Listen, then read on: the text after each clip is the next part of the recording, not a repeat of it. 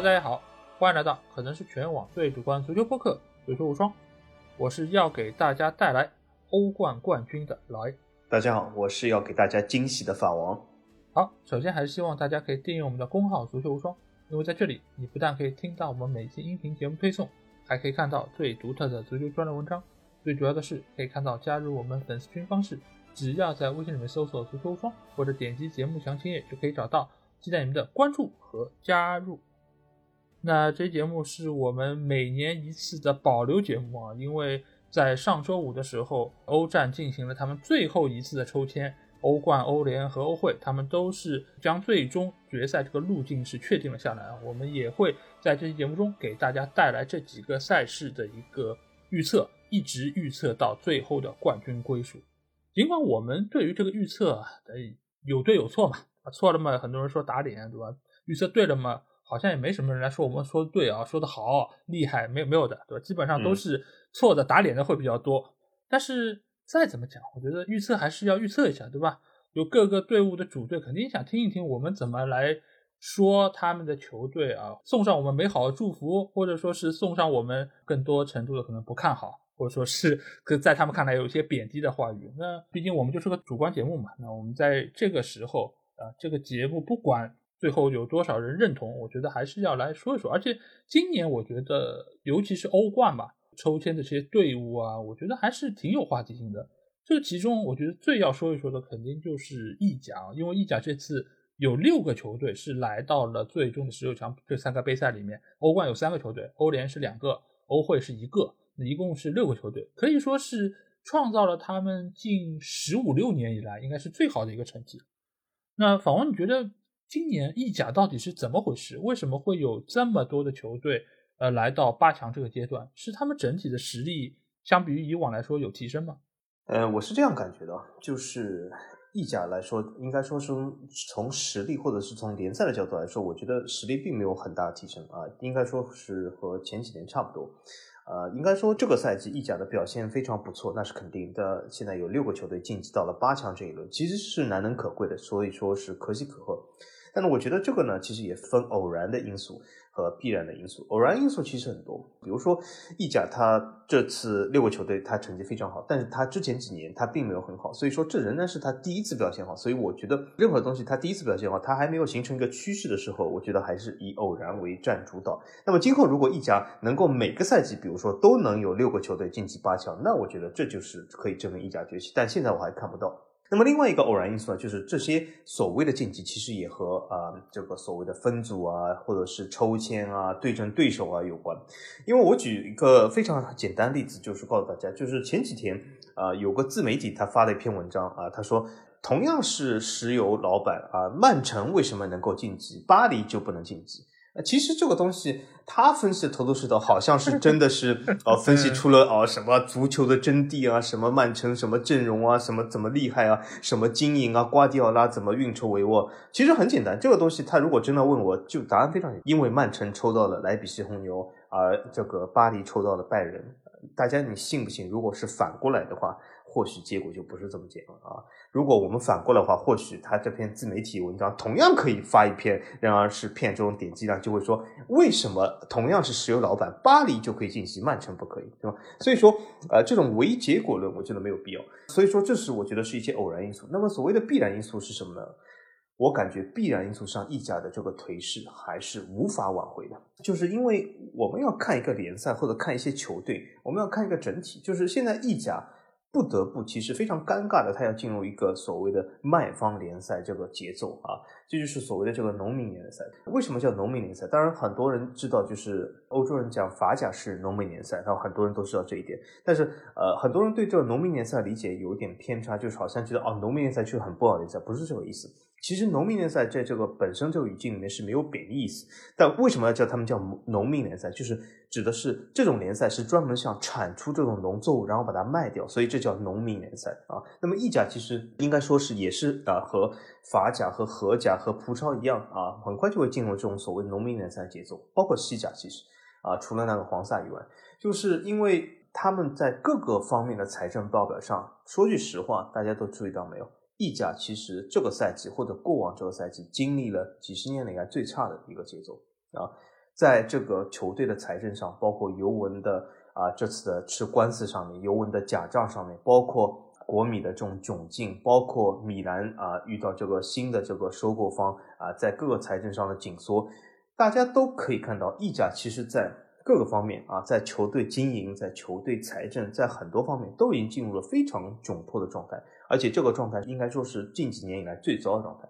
那么通过这个，很多人得出一个啊意甲崛起了。我觉得这个结论非常的牵强啊，虽然他的确有六个球队进入八强，但是这就像我刚才说的，充满了偶然性的因素。他如果能够做到下赛季、再下赛季都这样，那我承认或许意甲真的是逆势崛起。但是我现在看不到这一点啊，所以我觉得意甲这次，呃，应该说的好听一点，我不能叫它是回光返照，但是我可以说它是一种偶然性的闪光啊。然后下一次要这么偶然性闪光，或许要等很久。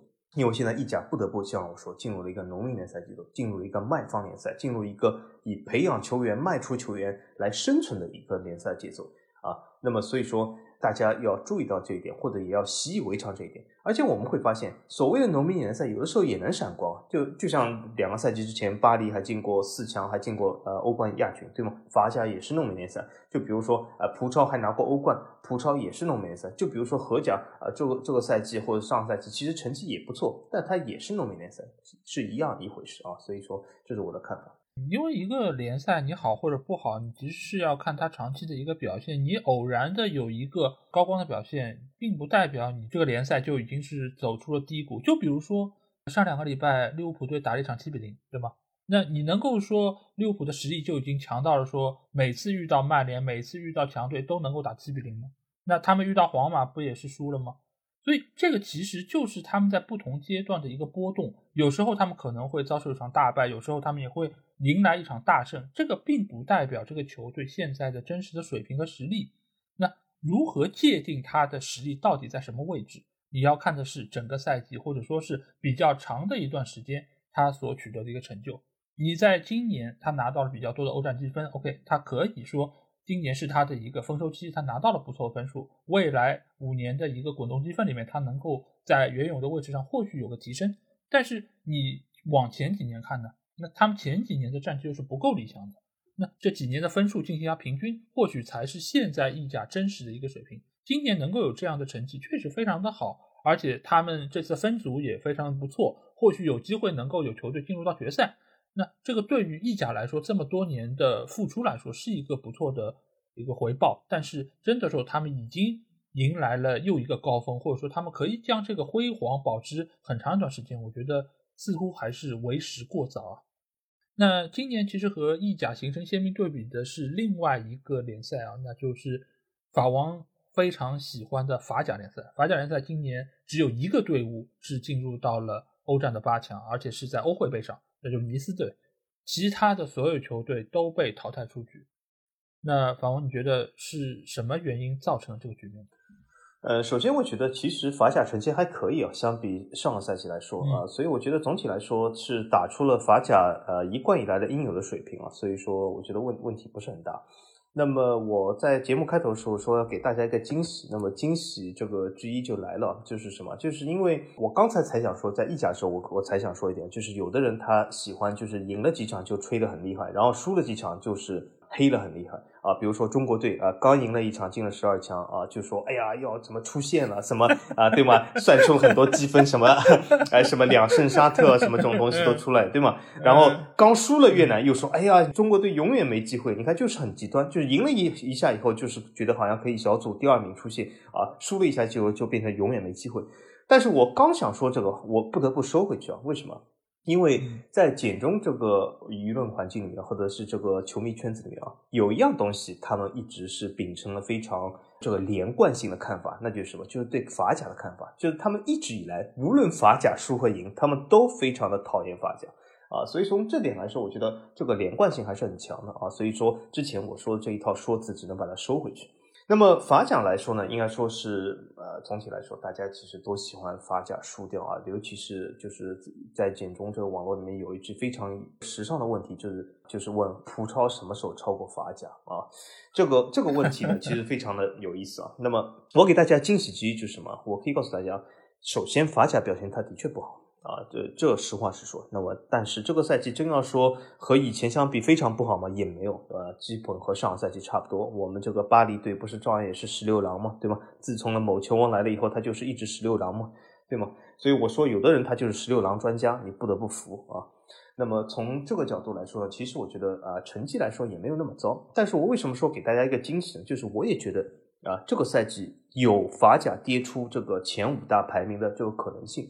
啊，但是惊喜归惊喜，第二点我想给大家一个失望就是什么啊？绝对不是你们所想的这个刻板印象的葡超，因为你们但凡看一下现在积分，葡超是现在积第七位啊，那么第七位要超过第五位，它还有个先决条件，它得必须要超过第六位啊。那么我说的这个法甲有可能跌出前五积分的呃被超越者是谁呢？就是排名第六的荷甲。呃，按照现在这个积分态势，如果啊荷甲的这个费耶诺德和阿阿克马就是那个 AZ 队。啊，如果这两个球队全部可以闯入啊所在赛事决赛的话，而且尼斯在下一轮落败的话，我可以告诉大家，啊，法甲这个呃从下赛季开始第五大联赛啊，或者是第五位积分这个联赛将是荷甲，啊不是法甲，但是绝对不是你们所津津乐道葡超啊，所以说刻板印象还是啊非非常的不好，还是要与时俱进。那么从这个角角度来说呢，的确啊，那么荷甲啊，他这个赛季和上赛季表现都非常不错，所以如果他真的能够呃得到积分榜第五位，我觉得可喜可贺，这我觉得没有任何问题。因为为什么？这个欧战积分榜和联赛积分榜一样，没有永久的什么啊排名第五、第四，对吧？都是此起彼伏，有涨有跌。那么如果排名第六联赛，它的性质是一模一样，它表现的比第五更好，那会发生什么事？那就取代第五了。我觉得。完全没有任何问题。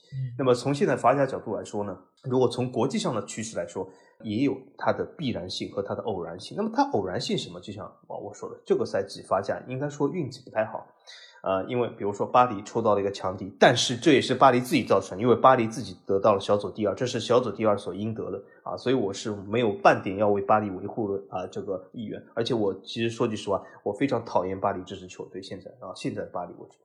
呃，但是法甲他也有运气不好一点，比如说这次的欧联附加赛，对吗？有两个球队都是倒在点球上啊，那么也就是说功亏一篑了。如果这两个球队没有倒在点球上，或者现在又成了吹法甲，哇，法甲怎么会崛起的？就是你看，就是有的时候就是一个点球的事哦，我们这个文章啊就会，我们这个自媒体文章就会成了，哎，法甲为什么会这么差？变成，哎，法甲为什么又崛起了？然后啊，同样一个作者，他可以分析出十个崛起原因。现在他可以分析出十个这个衰落原因，真的，呃，真的是就是差了那么一个球，一个门将或者一个射手，他射进没射进，扑出没扑出，就可以让他产生十个原因，甚至五十个原因，对吧？所以说很神奇啊。所以这种文章可见他扯淡的地方。那么，但是如我说必然性的，法甲也有它必然性，为什么呢？因为众所周知的原因，法甲。在这个联赛的受欢迎程度上，在足球在法国的这个受欢迎程度上，在法甲本身这个球队实力上，都不如其他四个联赛，这是肯定。因为为什么我们不能抛弃这个事实不说？因为我们只要打开，但凡打开德转，你把每个联赛身价拉出来，你就会发现法甲身价是最低。那么身价最低代表什么？代表从纸面上来讲，它的确比其他四个联赛要差一点，对吧？这是非常正常，我觉得是非常显而易见的。那么它既然总身价要比其他四个联赛低，那么理论上它一定成绩会比其他四个联赛差。但如果成绩好于其他四个联赛，那只能说什么？这叫黑马。那么它如果成绩的确差于其他四个联赛，那叫什么？那叫天经地义，对吧？所以说这是本身就是法甲所处的这个位置啊。那么究竟法甲以后会孰起孰落？我觉得。也就这样吧，因为法甲过去四十年以来就是一直在这种呃五六位啊，曾曾经达到过二三位，但时间很短，基本就在这个区间徘徊。那么这是和足球本身在法国的这个啊所处的现状一样的。但如果有些人要阴谋论一点，那么其实从欧足联角度来说，他其实最喜欢的就是啊英法德三个国家的联赛球队走到最末，因为为什么？因为这三个国家为欧足联贡献了最大最大的转播费的大头。应该这三个国家的联赛，从欧足联角度来说，这些球队走得越后，它的转播转播费收入就越高啊。但如果走得越早，那么它的转播费收入就越低啊。所以从这个角度来说，欧足联是希望咱们晋级，但这只是很多人喜欢的阴谋论。所以从这个角度来说，法甲本身它就是，我觉得也没有说惊奇，它就是打出了他本来所应有成绩，而且我们也不用现在这个当口太过悲观，因为为什么？现在谁能保证尼斯不在欧协夺冠？如果尼斯在欧协夺冠了，我相信很多自媒体他又要发了发文了。为什么法甲球队这么厉害？法甲的中游球队是如何崛起的？你看这种文章现在都可以写好了，对吗？所以说啊，这就是我对这个法甲目前的看法。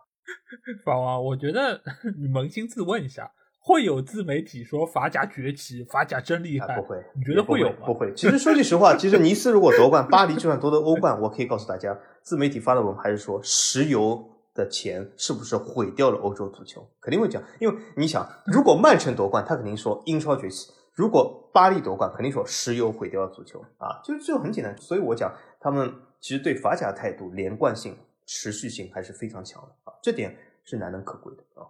是，我觉得法甲今年，呃，除了运气方面原因，整体上来说，这个我觉得还是和法甲的大环境和整个法国的对于足球的这个大环境是息息相关的。因为你如果在这个国度里面，大家对于这项运动不是倾注这么多热情，不是投入这么多的关注，那你本身其实对于整个球队来说，对于整个联赛来说。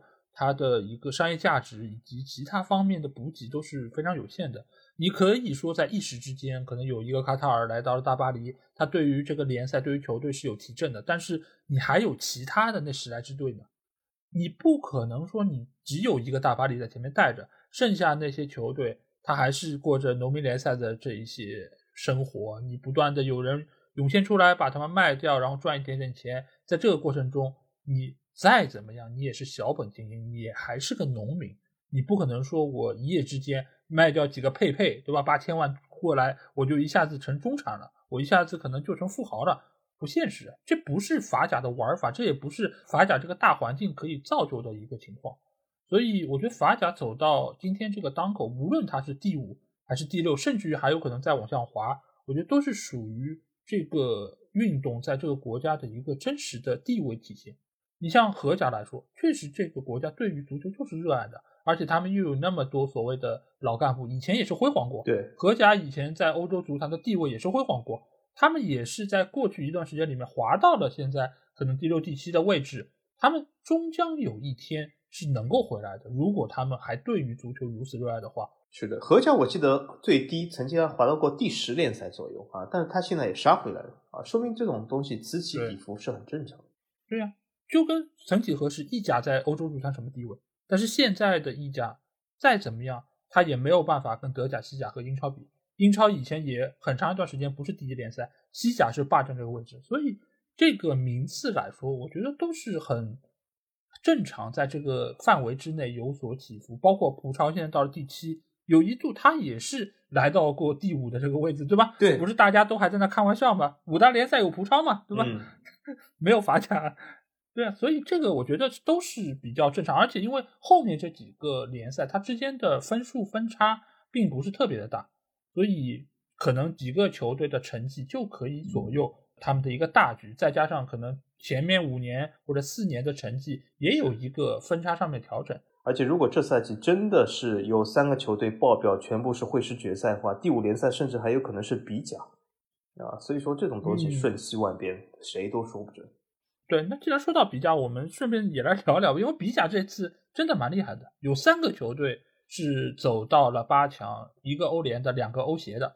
那这次的比甲为什么会有这么好的发挥？因为以往在我们的印象中，好像比甲的成绩都比较糟糕，而且这次在欧冠里面，布鲁日的战绩大家也看到非常的差，对吧？几乎就是射正就被进球。那为什么比甲今年能够在欧战有这么好的发挥呢？大王？是这样的，我可以告诉大家一个我的看法或者结论。如果我说出来，很多人都会说：“哎呀，你看他就是从来不看球，他真的不看球。”就很多人说他真的不看球。我我告诉大家是什么？呃，这真的是因为比甲运气好，仅此而已。为什么我说这真的是因为比甲运气好呢？因为大家但凡只要看比甲，对就知道这几个在欧洲赛场上表现不错球队，除了 USG 以外，其他这些球队在这个比甲表现都不行。他们在联赛中表现都非常的一般，呃，而联赛中表现好的啊，这些球队其实，在欧战上我都没有怎么样。啊，甚至这个欧战现在伤到现在安德莱赫特现在连比甲季后赛的呃欧协区都进不了啊，所以说，呃，其实真的是这几个球队，他们抽签的运气不错，他们没有遇到什么很大强敌，而且就是他们因为呃在欧冠这种真正需要的实力舞台上，其实是啊展现实力是不够的。但是在欧协、欧联上，因为大家都知道嘛，对吧？如果是越往欧协、欧联这个发展的，就是各国球队的这个实力的差距会越来越缩小，因为顶部的实力是差距是最大，因为这是足球的规则造成，因为足球是允许。无限的引援这样的啊没有工资帽的这样联赛或者这样的运运动，所以说顶部的实力差距一定是大于啊中下游的。那么所以说比甲在欧协欧联表现不错，那是非常有原因的。那么另外一件事就是，的确布鲁日在欧冠中表现不好，但是布鲁日无论在投入上，在球员身价上都是比甲的班霸啊，这点是毋庸置疑的。无论你喜不喜欢布鲁日在比甲，但是他这个班霸在欧冠展现出的实力并非那么强，就是一般般吧。所以说这是比甲的真实写照，但是他这次运气不错。我们可以看到比甲过去五个赛季以来发挥都是比较的平均，都是比较的一般。这个赛季突然爆表了，的确啊运气是可以，但是就像意甲一样，比甲下个赛季能够维持这个状态或者是维持这个成绩吗？我觉得不可能。虽然我挺喜欢比甲，但是我觉得不可能，因为这不是比甲真实写照，这是一次非常偶然性的事件。啊，当然了，他如果这三支球队呃继续爆表，他夺得第五联赛都有可能。但这就是真正的所谓五大联赛成了比甲了嘛？啊，这个大家，呃，我可以，我还可以告诉大家，比甲的很多球队啊，很多球队啊，都是法甲的二队，都是同一个老板，就是专门为法甲提供球员的所谓的农民的农民啊。所以说，从这个角度来说，你真的认为比甲是五大联赛吗？啊，所以还是要三思啊，在做出结论之前啊，不要为了结论而得出结论啊。那今年我觉得比甲确实是给人亮眼的一个发挥啊，而且很多球队他们进球也很多，而且场上打的也不保守啊，这个也是之前法王在比甲无双里面给我们介绍过的。呃，但是也正如他说的，比甲里面的不少球员其实。一旦打好了，他们都有可能被卖掉，然后或者说有一些球员他就是租借在这些球队里面，比如说 USD，呃，里面就有不少的球员，去年的话也是布莱顿队租给他们，今年也有布莱顿队租给他们，所以一旦打的不错，或者说有一些就是亮亮眼的发挥，他们就可能回到自己的母队。那球队的实力如果没有办法进行适量的引援的话，他们可能就会一蹶不振。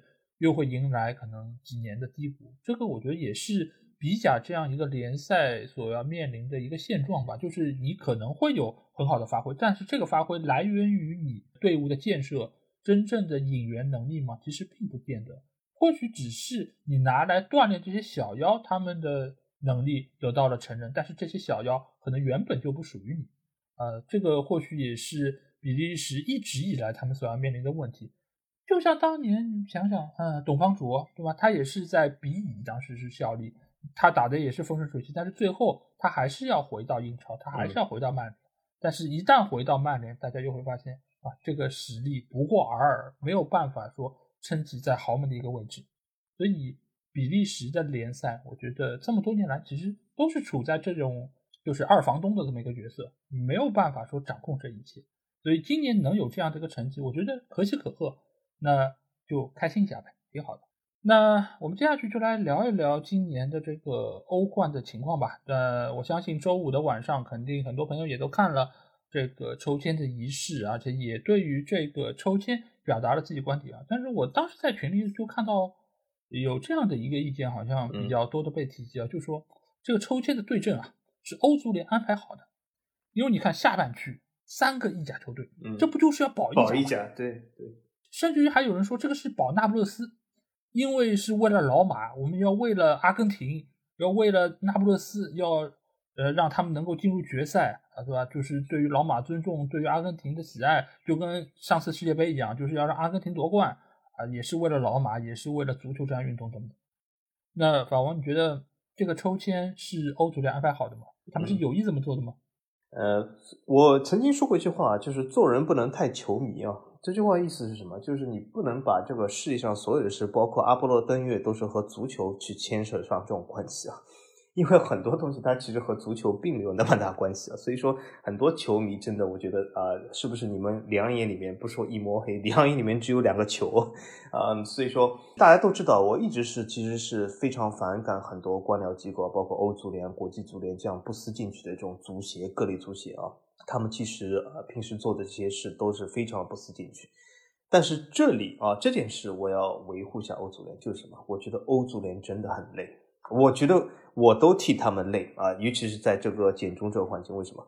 因为所谓的抽签安排，大家可以看看过去十年、过去二十年，甚至是自打有抽签这件事被中国球迷知道以后，有哪一届啊大家会说这是完全的公平公正的随机抽出来，都说这是安排。也就是欧足联这所谓的八个球队啊，其实真的很难，只有八个球队，你无论怎么抽，抽出无论什么结果，都有一批人会说啊，这是安排的。你看皇马，你看就是故意抽到切尔西，你看这就是啊，欧足联要打压曼城啊，就是要给他曼拜仁。你看这就是欧足联要保谁保谁或者打压谁。我可以告诉大家，这个抽签结果，我就算换一万次，你都可以说，哎，你看。这个就就比如说，我举个例子啊，比如说我把皇马抽到了拜仁，我就说，你看欧足联就是要打击欧超，所以派拜仁去对付他。你看，所以我如果说本菲卡抽 对吧，抽到了曼城，你看欧足联就是啊要和阿联酋资本合作，因为以后要能够赚钱。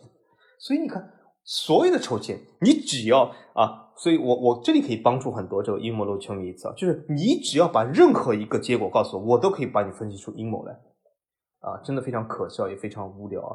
啊，所以说从从这个角度来说，所谓的安排啊，非常的可笑，因为没有任何一种抽法，而且只有这八个球队，总共才多少种抽法能够让所有人满意？你总能分析出些东西来啊！这所以说是非常的没有意义啊！而且我这里想说一句，就是很多人他一面骂着这种什么安排啊，一面骂着假球，还一面要去看这个足球，一面要什么爱的死去活来，我觉得。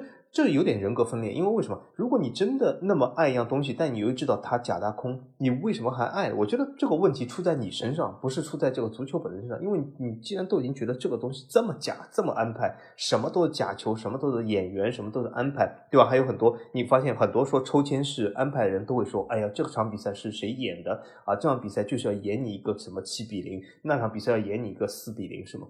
就大家都是演员，那么你为什么还要看呢？我就发现。真的是很奇特，就是这种东西，既然都是假大空中，你还看？我对你这个什么叫双商，真的有严重的怀疑，真的，对吧？所以说，呃，抽签啊，怎么说呢？欧足联真的很累，真的很累啊！我都不知道抽什么好了。我甚至所以说我我就是随机排一个给你们，你们都可以说出阴谋。真的，我法王就随机排一个，你们都说这是阴谋，有而而且最终是有可能是美帝的阴谋啊！所以说这个真的很深，这个藏得很深啊。我不知道在国外是不是这样，但是好像在国内确实对于阴谋论好像有一批拥趸，对他们是非常吃这一套，无论是对于之后的结果，或者对于那些什么拜人品啊、乱七八糟的东西，他们好像挺吃这一套东西的。那对于抽签这个事儿，因为已经到八强了，所以这八个队伍里面肯定没有特别特别烂的队伍，基本上都是实力还不错的，否则他们也到不了八强。但是这个基础之上，你对于这些球队，你基本上能够分成两类，一类是什么？一类是偏强的，一类呢是偏弱的。那你的主队，比如说你的主队是曼城，那你如果是抽到了一个偏强的队伍，比如皇马啊、拜仁啊，那你就会觉得，哎，这个是欧足联打压我们。否则的话，为什么不抽一个弱队给我们呢？那假如啊，就是这个弱队是相对的，就比如说像米兰啊，或者说国米啊、本菲卡，相对来说大家觉得他们是比较弱的一些队伍。那如果曼城抽到这个，那肯定也有人说，那这个就是要保送。所以你会发现，一共就这两种局面，不是打压就是保送。无论是哪一个说辞，你都能够最终说成这个就是安排好的。对。至于欧足联到底是希望曼城走到怎样的一个程度，没有人知道。所以基本上就属于你说什么样就什么样了，对吧？每个人都有一套自己的剧本。然后以自己的这个想象来说，就像前两年我记得皇马刚搞欧超的时候，也有人说过，那今年皇马这抽签啊，肯定完蛋，肯定一路都要遇到这种强敌，然后把他们阻击掉。对，最后呢，夺冠，最后不是拿到冠军了吗？对，而且他们在路上所遇到这些对手，也不是个个都很强，也不是个个都说我是一个一个强手让你来碰，他们也是。一个一个最终是在不那么有优势的情况下赢下了比赛，最后拿到了冠军。那这个时候又会有人说：“哎呦，欧足联看到皇马还是害怕哦，对吧？还是尽管知道你搞欧超，我还是要让你拿冠军哦，来讨好一下你哦。”就是每一个故事都是从他们的两张 嘴皮里面说出来的。至于最后这个真正的剧本，且不说他有没有这剧本，这个真正的剧本没有人知道。所以我觉得这种安排好的，或许是每一次抽签之后都会有的。嗯，所以你说欧足联到底有没有安排呢？嗯，我真的不知道，但是我倾向于是没有。因为反正他们安不安排，最后都要被说。那他们为什么还要费这个事儿呢？对，还要去什么把球冰一冰咯，这个热的咯，那个冷的咯，这个不冷不热咯，累不累？那个抽签的人他记得住吗？所以我觉得这个事儿没必要。好，那我们在说完这些话题之后啊，那肯定要进入正题，就是我们的欧冠预测。嗯，第一场比赛我们先来到的就是这场啊，所谓被安排的啊，皇马对切尔西。我们来，法王，你觉得这一场比赛结果会怎么样？虽然我不知道很多这个阴谋地这个他们所谓的剧本是什么，虽然他们的剧本有可能都是比赛以后再写的，呃，但是这里我想说出我今天这个第二个惊喜啊，啊，就是什么？就是大家都知道我以前是很反感一些老干部哈，很多这个听友就是非常的呃不喜欢这个呃说法，但是我今天要给你们一个惊喜啊，就是今天有几个比赛我的预测或者是老干部获胜了。呃，那为什么呢？就因为我觉得总体来说，呃，这次老干部还是运气不错。其实碰上了一些有实力差距的这个球队，那我也不能说抛开事实不谈吧。啊，所以说从这里来说，我可以给大家第二个惊喜，就是第一组预测，我感觉啊，我感觉按照现在态势来说，皇马会晋级啊，就是因为皇马和切尔西。其实从硬实力、纸面实力来说，相差不是很大，或者是两个球队非常接近。但是啊，现在两个球队的状态是肯定有天差地别的啊。那么，所以我觉得皇马在这个当口啊，能够呃战胜切尔西进入下一轮问题不大啊。当然，无论你说这是因为讨好皇马也好，或者是欧足联打压切尔西也好，谁怎么说都可以啊。但是我觉得从这个比赛的角度来说，这竞技角度来说，皇马的啊优势肯定会大一点。所以我觉得是。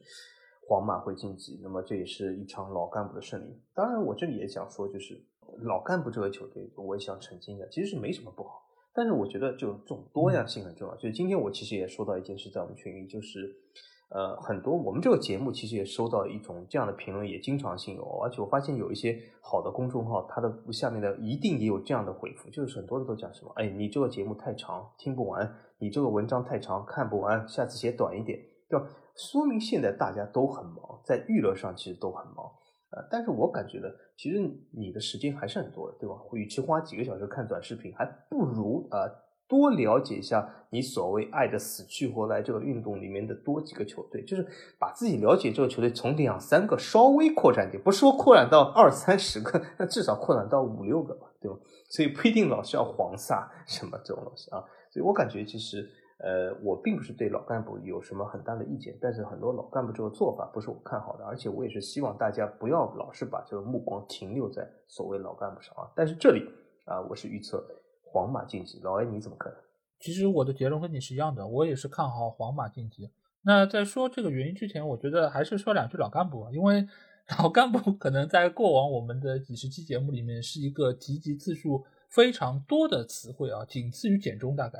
那反正就是这个词汇，呃，为什么我们会对于老干部有些意见？一个主要点是在于，呃，我们说的其实是涉及到几个方，一个是球队，另外呢就是里面的球员，再加上呢就是球迷，这三者其实都会有各种各样的立场和表现。这个球队他们过往历史上做过哪些事情？他们的球迷，因为他们冠军拿的多，所以有更多的拥趸。在这个过程中，也会出现良莠不齐的情况。有部分的老干部球迷，他们的一些言行也会更容易遭受到广大球迷的不满，或者说是我们的一些意见。呃，所以在这个过程中，我觉得也是要分开来说，而并不是说我们对于球队本身有太多的一些意见，而可能很多时候都是受到了舆论或者说是整个大环境的影响。那说回到比赛本身，我觉得这个赛季的皇马尽管他在国内联赛上面是不如巴萨表现那么好，而且球队也面临一个转型期，因为在过往很多年他们的这套阵容其实主要架构没有发生太大变化，尤其是他们的中场线，其实现在来说还是主要依靠莫德里奇来撑起这一片天。尽管他们是买入了呃两个法国小将，但是在皇马这个集体之中，他们所发挥作用，他们在关键战役中的作用还是比较有限的。但即使如此，皇马的底蕴，包括他们整体球队实力还是在的。而且安切洛蒂这个教练不得不说，他在打杯赛方面真的是有两把刷子，他能够知道怎么在有限的比赛时间之中把球队的潜力发挥出来。这两回合打利物浦，我觉得就是很好的例子。因为你要真说他们在实力上，他们在场面上比利物浦强出那么多吗？也没有。他们在第一回合比赛中也出现了很低级失误，库尔图瓦对吧？和阿利松两个人比失误嘛。但是最后，皇马他就是能够抓住你稍纵即逝的一个小漏洞，最终是扩大他的领先优势，最后拿到了场五比二。而第二回合到伯纳乌的比赛，基本上就成了走过场，因为利物浦也知道，我如果没有在短时间之内就能够打进一个球、两个球，那这场比赛基本上交代了。所以这也是为什么利物浦队在下半场完全就没有任何的斗志，因为他们知道半场比赛没有办法追回那么多的进球，而且。整个球队这段时间的一个疲劳程度也是非常大，再加上他们之后在联赛中也要面对诸多的强手，所以他们觉得对皇马的这比赛已经没有意义再继续奋斗下去了。这也是为什么皇马在第二回合赢得相对来说比较轻松，场面上也没有受到太大挑战。那反观切尔西呢？其实切尔西说句实在话，前一段时间波特带的确实不太好，但是最近一段时间。我觉得其实波特已经是慢慢掌握到了这个球队的特性，只是在之前的好几场比赛中，他们是处在一个得失不得分的一个窘境之中。球队创造出了很多机会，但是没有把握住，所以结果也不算特别好。但是这几轮比赛中，对多特蒙德的这两回合，包括在联赛之中，现在切尔西的状态是慢慢的在复苏。而且还有一点要提醒的是，切尔西对于皇马的过往战绩其实一直是不错的。应该算是英超所有球队里面输球数最少的，所以对于切尔西来说，其实遇到皇马倒未见得是一个比较差的结果，只是看波特能不能够说在这个时候把球队的状态给调整出来，能够更好的把握住场上的机会。那这个其实是切尔西需要做的事，但是从整体双方在欧冠里面的经验，我觉得皇马的胜算还是要更高一点。啊，所以这里我可能会看好皇马更多。那下场比赛，我觉得肯定是重中之重啊，是整个这四场比赛中最热门的一场，就是曼城对拜仁啊。因为这两个球队也都是曾经，不是曾经，也都是瓜迪奥拉执教过的，嗯，所以他也算是啊重新回到阿联球场来作战。那宝文，你觉得这场比赛最终谁会胜？这场比赛应该说是这一轮就是三大杯啊，总共二十四个球队对阵里面，我觉得最难预测的一场比赛。因为我觉得这场比赛两个球队啊，无论从呃哪个方面来讲，从这个纸面实力，从现在的状态，从各种各样来讲，都是非常接近。呃，双方都有各自的优势，也有各自的这个问题啊，所以我觉得这场是非常难。其实一直到现在。啊，一直到此时此刻，我们正要说出自己的看法的时候，我都其实没有怎样想好，我都有一些犹豫。那么这场比赛呢？但是我首先说一下，在我犹豫的时候，在我继续这个呃得出结论的时候，我首先说一下，就是我非常期待这场比赛，因为为什么？首先就是在我们群里我可以看出啊，就是欧冠或者是欧洲这个比赛的时候，它的这个时间在中国地区东八区来说，应该说是不是很友好的啊？就是它是这种凌晨三四点的时候，对吧？看的人肯定是有限的。但是我我注意到了一点啊，就是有两个人群往往啊会。在这种非常糟糕的时间段看足球，一个就是英超球迷。那为什么？因为英超球迷多啊，就是从一个非常大的基数里面，你对吧？就算是一个小比例，但是这个小比例本身就有基数多啊。从我们这个群里我可以看出，还有一个什么？还有一个就是基数没有英超球迷这么大，但是。在这么糟糕时间看球比较多的，那就是拜仁球迷啊。所以说，呃，这场比赛，对，对我我觉得那一天早上肯定是会非常，那天凌晨啊，一定会非常热闹。就是我挺期待这两场比赛的时候，大家都是齐聚一堂，各抒己见啊，非常期待。那么关于这个呃结果或者是胜者来说呢，我个人感觉啊，我觉得拜仁有可能会晋级。那为什么呢？就是。几个原因吧，一个就是说，其实我觉得光从纸面实力来分析，其实没有什么意义，就对比每个位置，因为我们可以从这种总的身价来看，都是半斤八两。但是曼城球迷肯定会说，我们有哈堡啊，对吗？哈堡不是很厉害吗？对战这个德甲球队可以进非常多球，比如说你看这个莱比锡，对吧？但是在我自己印象里面，哈堡在德甲的时候对拜仁就是一直是吃瘪的，就是我我应该记得，当然听众可以指正我，我记得哈堡在德甲的全部岁月里面就从来没有赢过拜仁，呃，这是我的印象，有可能是错，但这是我的印象，他从来就没有赢过拜仁。那么这次我觉得有可能会延续这一点，因为我发现什么，就是像他这样的球员是什么？呃，非常的适合于锦上添花，但是要雪中送炭啊，我觉得非常困难。因为为什么这样的球员，这样是需要非常吃球队的打法。就是球队在占据绝对优势的时候，这样的球员往往可以取得非常不错的这个账面的数据。因为在整体球队压出的时候啊，作为这样的中锋球员来说，或者是所谓的蹭锋来说，应该说是可以蹭到不少球的。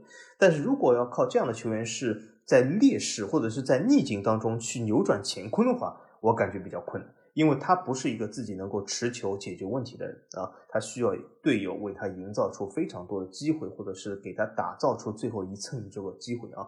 所以说，从这个角度来说，我感觉啊，曼城虽然应该说从各个位置来上来看，呃，实力还略微优于拜仁，但是我觉得这个稍微的这个领先的这个优势不足以为哈堡创造出这么多的机会啊，所以我感觉有可能曼城会非常吃力。呃，而且当然了，拜仁也有他不稳的一面。很多拜仁球迷都一直说纳嗨纳嗨，好像对这个纳格尔斯曼一直不太满意啊。但是我一直说，这是拜仁球迷要求实在太高了。啊，真的，拜仁球迷就是什么？如果你赢，我都不满意；你如果不大比分赢，就是啊不行啊。所以说，从这个角度来说，我觉得拜仁球迷要求略微过高。我觉得纳格尔斯曼还行吧，他至少比很多教练都可以啊啊。所以说，我觉得呃，拜仁应该说在呃至少在巴黎比赛中。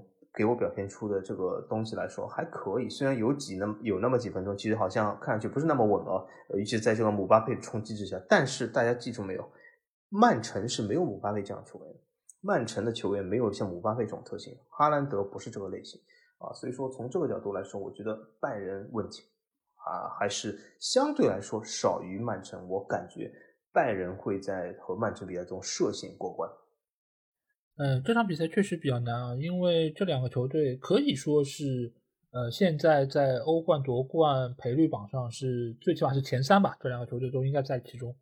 那曼城不要说了，他们上场比赛七比零，对吧？又是七比零这样一个熟悉的比分，而且哈兰德是进了五个球啊，就是叫做什么五子登科，对吧？就是大杀四方。那在这些球里面。呃，我觉得他确实是展现出了自己非常好的能力，而且是非常霸气来说。呃，而且就是你可以看得出来，现在瓜迪奥拉对于哈兰德使用也是在不断的变化过程中。一开始可能更多球权是给到他，但是现在来说，呃，有其他的几个点能够成为辅助啊，比如说福登的这个点，比如说菲利利什啊，都能够说自己破门得分。所以瓜迪奥拉在进行转变之后，我觉得现在曼城队相比于赛季初的时候。我觉得是竞争力更强了。尽管哈兰德可能在联赛里面的进球数是在下降过程中，呃，但是这毕竟是欧冠啊。欧冠我一直说哈兰德是如鱼得水，因为他更喜欢这种可能对于他的逼抢或者说对于他的压力没有那么大的一个环境啊，所以可能是更加适合他发挥的。呃，然而拜仁我们也知道，在上轮打巴黎的时候，其实并没有说那么的占据优势，尤其是在姆巴佩上场之后。呃，整个拜仁队可以说，呃，门前也是险象环生，呃，所以拜仁现在在防线方面，我觉得还是有比较大的问题。而且纳格尔斯曼带队这段时间以来，我觉得拜仁的球迷也好，或者说是德甲球迷，乃至于非德甲球迷，大家都会觉得拜仁这样一个球队在德甲里面，你居然没有一骑绝尘，你居然还和好几个球队啊，就是焦灼在那里，那你这个水平肯定是不行啊。那所以现在的拜仁相对来说，比起以前几年啊，无论是哪一个教练带队的时候，都还是有一点点问题存在啊。那更何况瓜迪奥拉对于拜仁也算是比较熟悉，所以这场比赛我个人会更加看好曼城能够笑到最后。当然，这个过程我相信也会比较的焦灼，而且哈兰德他还能不能够打破自己在拜仁身上的一个不胜的魔咒，我觉得也是比较大的一个看点。但是从整个整体性来说，我觉得曼城应该是更强的一方。呃，就算曼城最终没有办法拿到冠军，我觉得应该也不会倒在拜仁这个关口上。那我们既然说好了，说完了这两场比赛的一个预测结果，那我们要不就是把这场半决赛也预测了吧？啊，然后说出一个进入决赛的球队。嗯，好，我们再进入下半区。可以。那既然都是预测嘛，现在我们这个出现了一点小小的歧途或者分歧啊，但是我觉得，呃，对阵一般是就是根据我们之前的预测，就是我那个是皇马对拜仁，老 A 那个是皇马对曼城，对吧？那么我在这两个里边，我觉得皇马还是略微强一点，而且从各个方面来讲，皇马好像在欧冠中，他这种所谓起死回生的这种意志力还是蛮强。那么拜仁，我觉得趟过曼城这一关以后，往往会很多球队其实，在很多这个高强度比赛以后，他会稍微有点泄气啊。那么我感觉，呃，应该说国内联赛拜仁也有一些后面追赶的这个压力。我记得好像拜仁现在就领先了两三分的这样的样子。那么从这个角度来说，我觉得拜仁有可能是不敌皇马，皇马会在这一个半区进入决赛啊。呃，因为皇马对曼城这场比赛其实也在去年的欧冠里面是发生过，而且我们也知道那个两回合比赛是非常经典。呃，曼城是占据了绝大优势，而且在第一回合是一比零领先的情况下，到最后第二回合的最后时刻被扳平，进入加时之后是输掉了比赛。所以对于曼城来说，我相信他们如果再遇到皇马，一定会在这个基础上诞生出更多有针对性的一些打法，而且瓜达拉也清楚引入哈兰德为什么？为了就是欧冠嘛。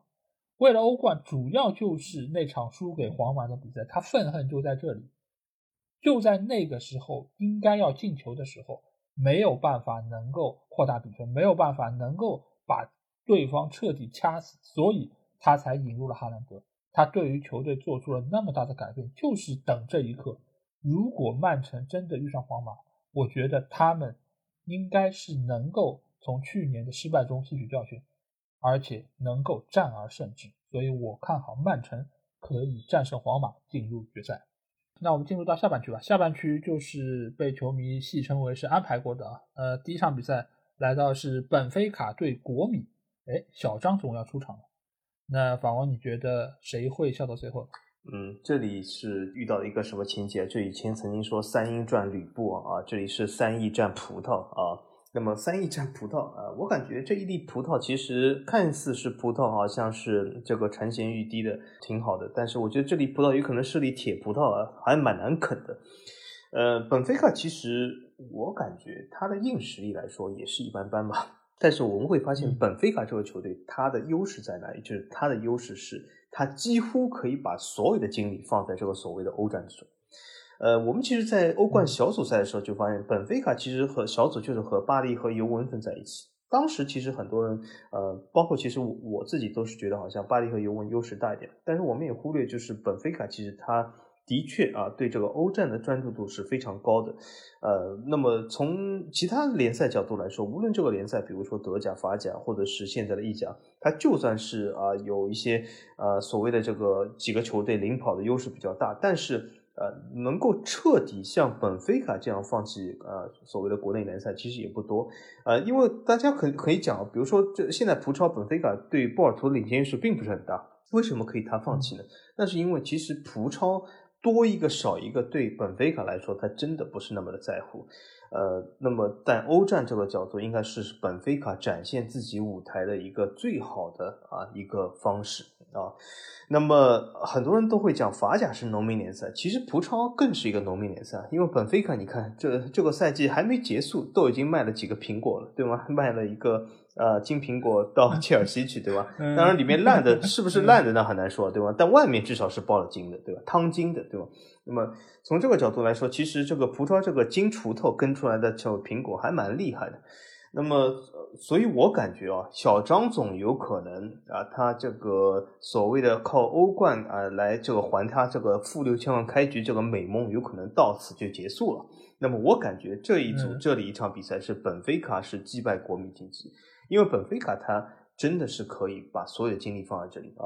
那么国米其实他的国内联赛还是有压力的，因为为什么？就算他再怎么样，很多国米球迷讲，我们这个不需要争冠，我们这个意甲啊躺平了。但是大家不要忘了一点啊，小张总再怎么样，他再怎么样宽怀仁慈随和，像法王这一样随和，但他对国米的要求是肯定要进欧冠，不然他下赛季就不说不是负六千万开局啊。国米现在在欧冠区稳不稳？我感觉不稳。啊，因为他其实领先的罗马、亚特兰大也没多少分啊，我感觉不稳啊，所以说国米其实还是有联赛压力，我感觉这这个角度来说，而且国米真的是这个赛季状态也一般，对吧？啊，很多这个国米球迷之前很喜欢时刻说什么来巴黎就是什么背叛，就是什么什么。我其实还为了这个看了一下时刻，我感觉也一般般吧。这个球员表现一般般，其实来不来巴黎我也无所谓啊。那么从这个角度来说，我觉得本菲卡啊，虽然卖出了几个金苹果，但是我觉得他能够晋级。本菲卡现在在葡超的领先优势可以说是非常的巨大。尽管你可能说他好像没有领先几分，但是你要知道一点，在整个葡超里面，真正能够威胁到本菲卡的。其实就那么两三个队伍，说两三个都多了，其实可能就一个队伍。但是呢，他绝大多数联赛不是打那一个队伍，而是打那些弱旅，所以对他来说，派主力或者说拿下几个主力都能够轻松的获得比赛胜利。所以这些分数的优势已经足够他稳固住在国内的冠军地位。而回到欧冠的赛场，我们可以看到他对布鲁日那场比赛两回合打得非常的轻松，而且。比这个比分更夸张的是他那些射门数，他是完全压着布鲁日在打，而且呢，布鲁日也叫是倒霉催的，非要找帕克。哎，我不是早就说了，我早就说了这个人，我很喜欢帕克 啊，我这里一定要插这一句。嗯，就本来这队伍还不至于那么差。我是女的，我就嫁给帕克。基本上是。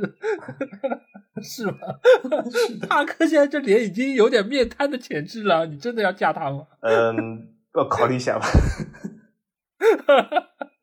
对，但是因为帕克的到来，我觉得布鲁日是在原本的基础上更差了，所以也使得本菲卡在这两回合里面是兵不血刃就拿下了比赛。那或许有人说，哎，那既然如此，就说明本菲卡也不是很强了，确实不是很强。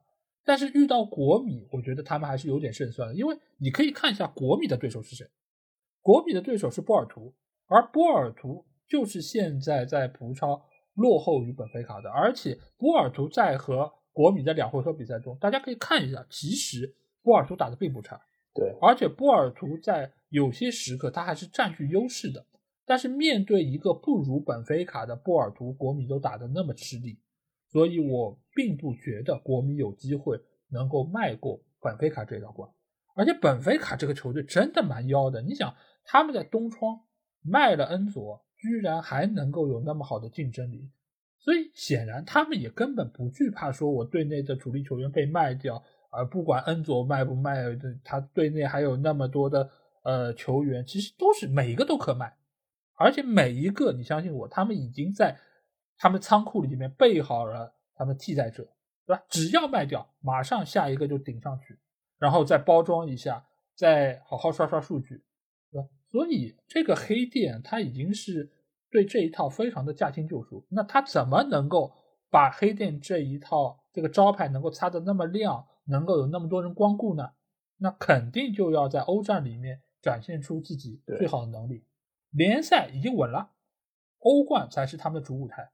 而遇到国米这样一个，你也不能叫弱，但是肯定不算强的对手，那真的是一个很好的展现机会，因为他只有战胜对手，他这个招牌才能更叫得响，他才能更有说服力啊！所以我个人觉得，从目前的各方各面情况来说，本菲卡的胜率是非常高的。好，那下场比赛啊，我们要来到了一个意甲内战，AC 米兰对那不勒斯。而且传统意义上，我们知道，就是意大利的南北方矛盾也是非常的多，而且他们在赛场内、赛场外都有非常多的一些冲突在中间。那那不勒斯就是南部球队的一个代表，而米兰又是北方三强之一。那法文，你觉得这场比赛最后是谁能获胜？嗯，那不勒斯，而且它不仅是这个南部的代表啊，它也是应该说是欧洲最落后地区的一个代表球队哦。啊，所以说从这个角度来说，那不勒斯其实把足球经营到今天这个地步，其实是蛮蛮难的，难能可贵啊。所以说，呃，还是挺支持他的那么这场比赛呢，其实大家都可以看到，两个其实都可以算是老干部。当然，米兰呃从某种角度来说更老一点，或者是以前的历史更辉煌一点。但是那不勒斯嘛，这次也有很多这种带阿根廷国旗的人会支持他。呃，那么从我的角度来看呢，我感觉是这样，就是呃，应该说这两个球队在意甲也碰到过，或者是他们在意甲也是遇到了相同的对手。呃，我感觉应该说是那不勒斯，至少在意甲的层面上来看，它的表现是远远的好于米兰，对吗？大家都可以看到，这样应该说是差不多二十分的分差啊，这么大的分差，肯定是说明那不勒斯是表现更好的一方。而且两队第二回合现在还没踢，但我记得好像他们是在欧冠前会踢这个所谓的第二回合。第一回合我记得应该是那不勒斯赢了。那么，所以说从硬实力来讲，我感觉那不勒斯是胜过米兰一筹的。那么，从现在状态来讲，那不勒斯也是不错，而且那不勒斯领先第二名十几分，我感觉他有这个资格或者是有这个空间，能够在这场比赛里面派上，比如说在之前的联赛里面派上一些替补，节约一下主力的体能。而米兰呢，其实啊，现在在这个争四的这个环节中，也是没有一个啊非常稳固的位置。所以说我感觉这场比赛应该是那不勒斯能够晋级，而且呃不能说是爆冷门吧，因为现在很明显那不勒斯是在联赛中表现更好的一方啊，所以我感觉这次是那不勒斯能够晋级和本菲卡碰面。嗯，因为现在来说，那不勒斯可以说是整个欧洲最炙手可热的球队之一啊，因为他们现在在意甲里面可以说没有任何敌手，进攻最强，防守也最强，所以他们的分差也拉得比较开，也使得他们可以最全身心的投入到欧冠的比赛之中。而且对于米兰这样一个老对手，那不勒斯显然也是非常的熟悉啊，斯帕莱蒂他本身也是对米兰很了解。呃，所以这场比赛我觉得悬念应该不是特别大，而且米兰或许也需要把更多的精力放在联赛的过程之中。呃，所以那不勒斯我觉得应该是能够比较轻松的战胜对手，获得进入到四强的一个机会。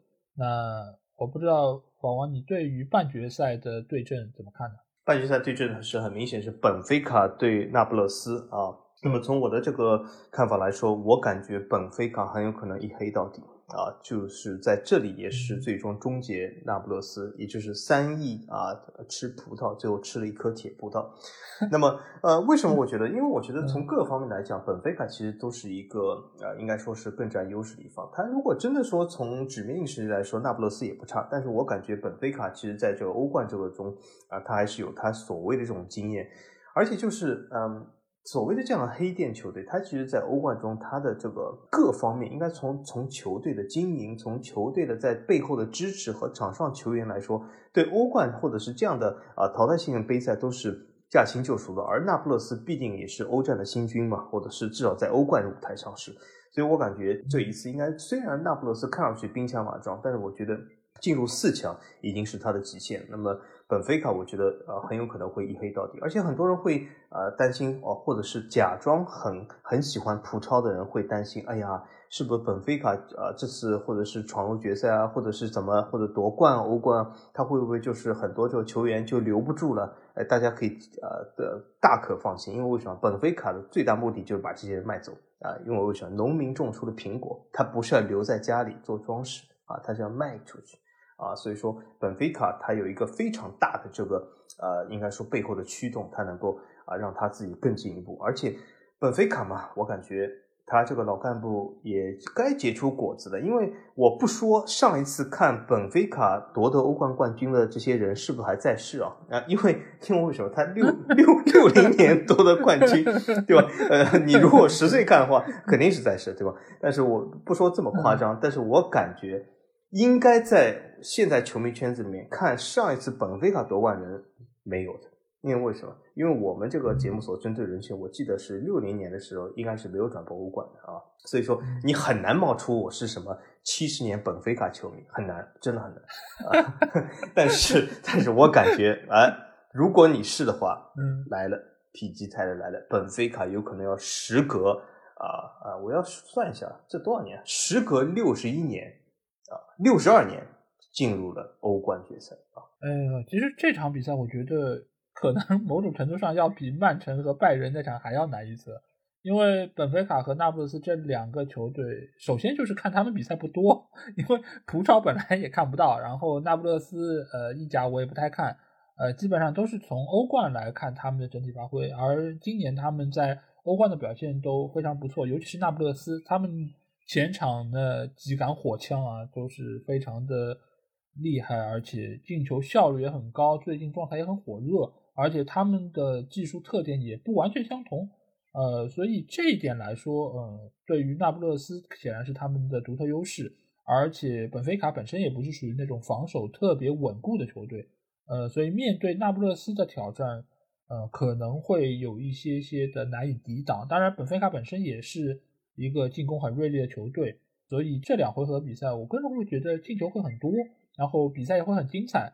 但是从攻击线上的效率以及防守端的一个能力上来说，可能那不勒斯会是更好的球队，但是葡萄牙的球队啊还是蛮难琢磨的，因为本身他们的技术特点，包括他们的踢法，都是会让有一些球队有劲使不出。那比如说，待会儿我们可能会说到另外一个葡萄球队，呃，但是就是本菲卡其实也是具备这方面的能力嘛，呃，所以这场比赛我觉得会很焦灼，但是略微看好一点点那不勒斯能够进入到决赛。好，那我们最后来预测一下决赛吧。呃，法王这边应该就是皇马对本菲卡。嗯，你觉得谁会获胜？呃，我们这边决赛这个对阵都不一样，啊所以说最终真的是又要被这些阴谋论的这个听友说啊，是我们故意的，因为这样对吧？我们总能说我们预测对了，对吧？但是啊，我我告诉他大可不必，因为为什么？总共有八支球队，对吧？我们就算选了四个完全不同，那也只是啊八取四，对吗？风险同样存在啊，大家啊知道吗？这是还是有风险的啊。那么好，我是觉得是皇马对本菲卡。首先，我们都已经把预测推到这么远，那么我就说一些有的没的东西吧。我感觉，首先我说是结论吧，皇马夺冠。那为什么呢？呃，这是我给大家第三个惊喜。你看，我不但预测了皇马老干部啊晋级，我还预测了老干部夺得欧冠。哎呦，这个厉害了，好像他是什么七年五冠还是六年五冠，反正是非常多。呃，这个冠军其实多到了数不过来的。你看，像我这种非皇马球迷，我都数不过来的，有可能超出一个手掌的东西，我很难数啊。所以说，皇马夺冠啊，这是一个结论。那为什么呢？首先说一个非常简单结论嘛，因为以前古特曼不是说的嘛，本菲卡一百年都不能夺得欧战冠军嘛，这不是就欧战嘛？对吧？这很明显，这这么明显的事，大家竟然还会问我为什么？这所以肯定是皇马夺冠，对吧？当然了，很多机智的球迷会说，哎，不对。古特曼当时说了，是本菲卡一百年之内夺不了欧冠，哎，所以为了这句话啊，我还查一下古特曼什么时候说的。等一下，呃，他是一九二二年说的，等一下这次本菲卡要夺冠了啊，对吧？但是我查了一下。古特曼是一九六二年说的，不是二二年，说明本菲卡还是不行。这这件事得等到二零六二年，所以你还等等等，还早还早，对吧？后来本菲卡甚至还说，就是说，哎呀，你既然都已经中魔咒了，游戏比奥不是还去他的呃墓前好像什么呃忏悔过，什么希望他原谅本菲卡。我觉得这是没有用的，为什么？因为当时他为什么组啊下这个魔咒，是因为本菲卡不给他加薪。你看游戏比奥只是到他墓前去忏悔，那没有用，你得给他加薪。啊，从这个纸钱得烧一烧，对对，纸钱得烧一烧，对吧？加我得折一折，对，多折几个啊。那么从这个角度来说，我觉得本菲卡不可能夺冠。但是玩笑归玩笑，我们说一下，因为这是一个预测的预测啊，所以说啊，单纯的分析现在状态是没有意义的。但是我们从纸面实力上看，皇马再怎么样，纸面实力总比本菲卡强啊。那么从这个角度来说呢，皇马你也可以说他是近期呃参加欧冠决赛最多的一个球队啊。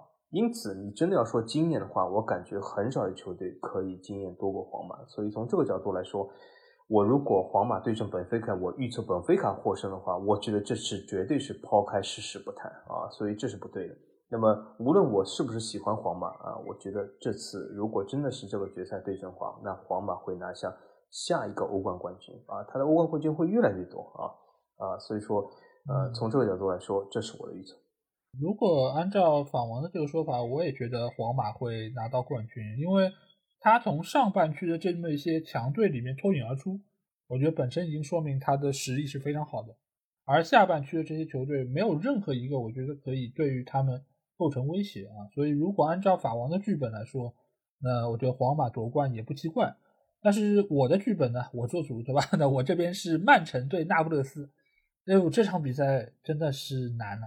我觉得这个是属于什么呢？就是曼城属于一个以前我们说他是控球的，然后他是掌控局面的，但是今年有了哈兰德，他也算是给自己的呃这个武器库里面加了非常独特的一个。你可以说是一个长枪吧，对吧？在前面顶在最前面，然后不断的扎对手。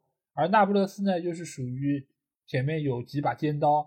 那所以这个应该是一场非常好看的比赛。呃，那不勒斯呢，可能他就是比赛经验，尤其是在欧冠上面的经验，相对来说，我觉得可能是他的一个比较显著的短板。而瓜迪奥拉，我觉得他无论是在哪一个球队，在曼城也好，在巴萨也好，在拜仁也好，他是有非常丰富的欧战的经验，所以他非常知道怎么调动球员的情绪。或许在整个欧洲足坛，只有皇马能够限制一下曼城，限制一下瓜迪奥拉。但是只要曼城能够突破皇马这一关，来到决赛，我觉得没有任何一个球队可以抵挡得住。那不勒斯也好，本菲卡也好。当然，我在赛季初的时候也说过，曼城也有他的问题，尤其是哈兰德来之后，他的防线确实是会经受比较大考验。但是这一段时间，我看到了几个不一样的地方。一个地方就是哈兰德现在其实他在中前场就是没有承担进球任务的情况之下，他还是会比较多的参与到前场反抢，尽管这个次数还不是那么足够，尽管他的效率也不是那么高。但是最起码瓜迪奥拉已经是指派他来做这件事儿，效果可以撇开一边，但最起码他做了就比没有做要好。另外一方面就是现在曼城的中场的这个厚度，我觉得还是比较的稳固，而且他们也知道怎么能够在最短时间里面限制住你的出球。而那不勒斯在过往的这些比赛中，我个人觉得是没有任何一个球队给到他们如此大的压力，即便是他们。在小组赛里面遇到过利物浦队，但是利物浦队今年的实力和情况大家也都很清楚，而且他们也只是赢了第一回合的那场比赛，当时给人眼前一亮，对吧？四比一。但是第二回合他们还是输给了利物浦队了。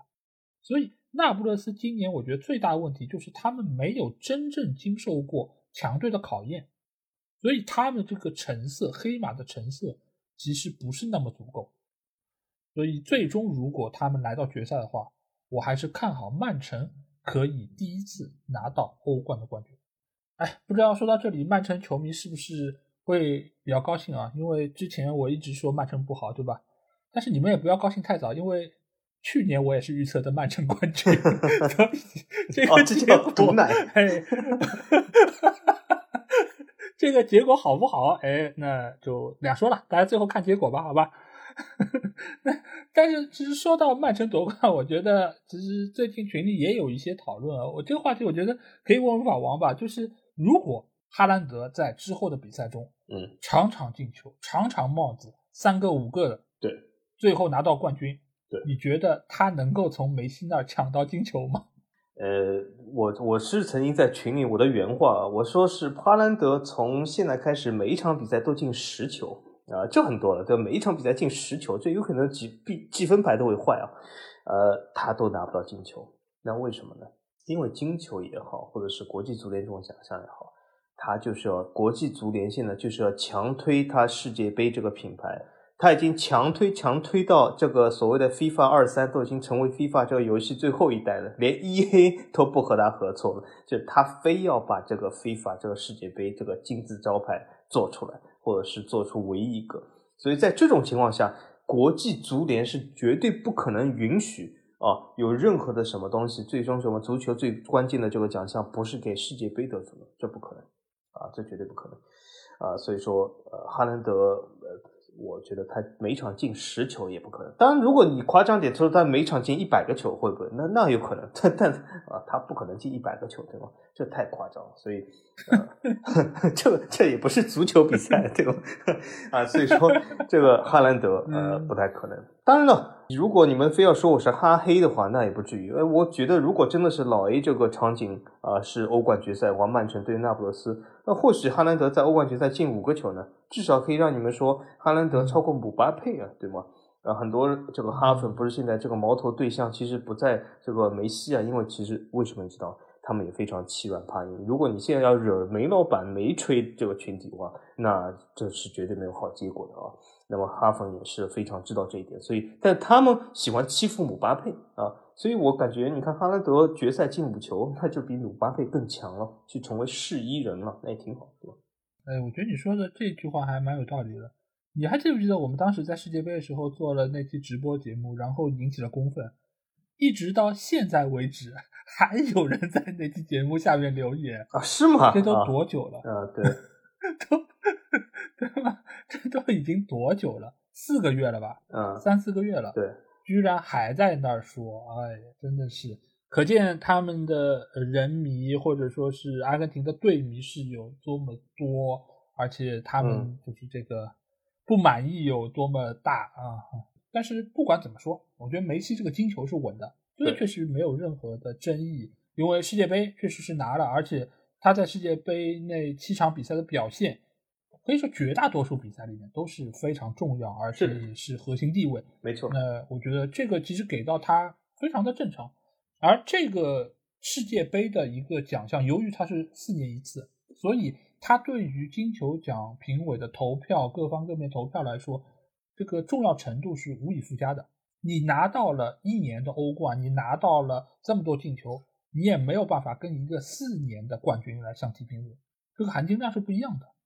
所以我觉得哈兰德真的就是场场帽子，场场五个，我觉得也没有办法能够拿到金球。或许就是在和姆巴佩的竞争之中，能够占据一个高地。能够让哈迷高兴一下，我觉得仅此而已。金球或许下个赛季吧，如果哈兰德还能够有这么好发挥的话。好，那在说完了欧冠的预测之后啊，接下去我们来到欧联啊。欧联其实今年的比赛也挺精彩的，因为有不少从欧冠降下来的队伍参与到其中。那第一场比赛我们来到的是曼联对塞维利亚啊。那这场比赛，访问觉得哪个队伍会晋级呢？嗯，很多人。曾几何时，一直告诉我，欧联杯它有个别名叫塞维利亚杯。我可以告诉大家，这非常的幼稚，这非常的说明说这句话人看足球看的不够久。那为什么？我告诉大家，曾几何时，哦，也也不能说曾几何时，就在不久以前。因为为什么呢？不久以前，在曼联夺得一个冠军的时候，老 A 发过个朋友圈，他当时我记得我还记得老 A 说，这就是曼彻斯特联队。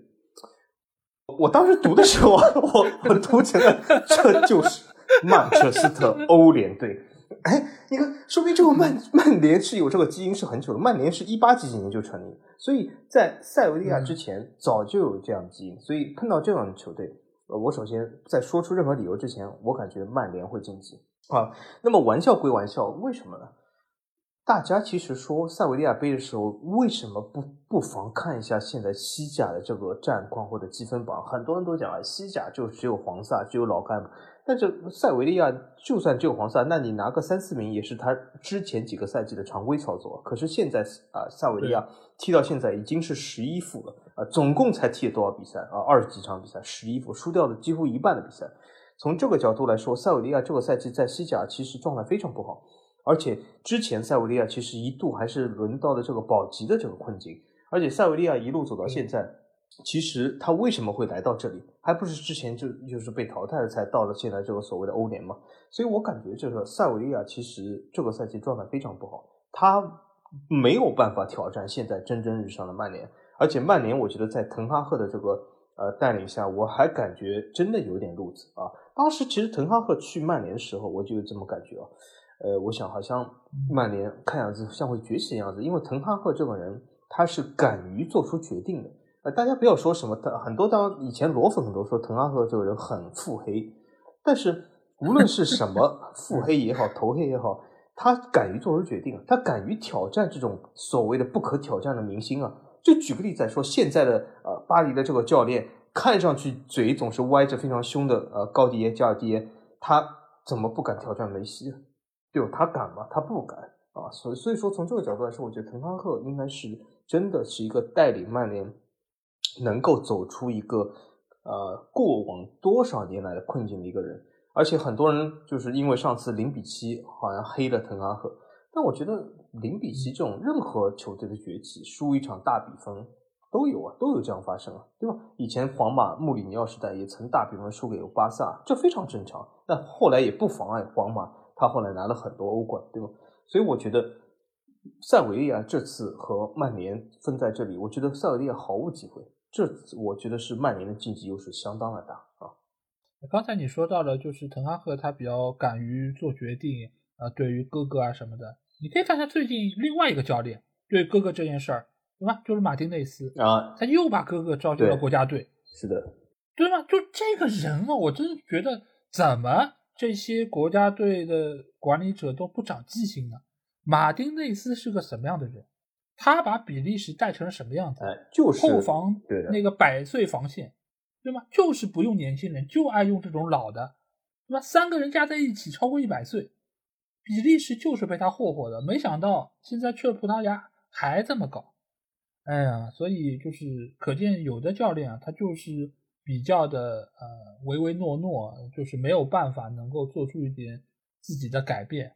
那曼联好在不是这个样子，现在滕哈赫已经对于球队这半年的改造，我觉得应该是肉眼可见，而且现在也已经有一个联赛杯的奖杯，所以对他来说，这第一年的执教可以说是非常的出色。这场打塞维利亚，我觉得结论也很简单，我觉得曼联晋级的概率非常高。原因也很简单，就是曼联在之前战胜了西甲第一的队伍，现在面对一个西甲第十三的队伍，有什么理由不拿下呢？而且塞维利亚这之前两回合打费内巴切，如果大家看一下数据，看一下集锦的话，其实费内巴切才是打得更好的一方。塞维利亚整场比赛机会并不多，而且现在他们的整体打法上也是趋于保守，因为以前塞维利亚是一个很激进的。非常开放的，能够有不错进攻套路的球队，但是现在的塞维利亚你会发现和之前可以说是风格迥异。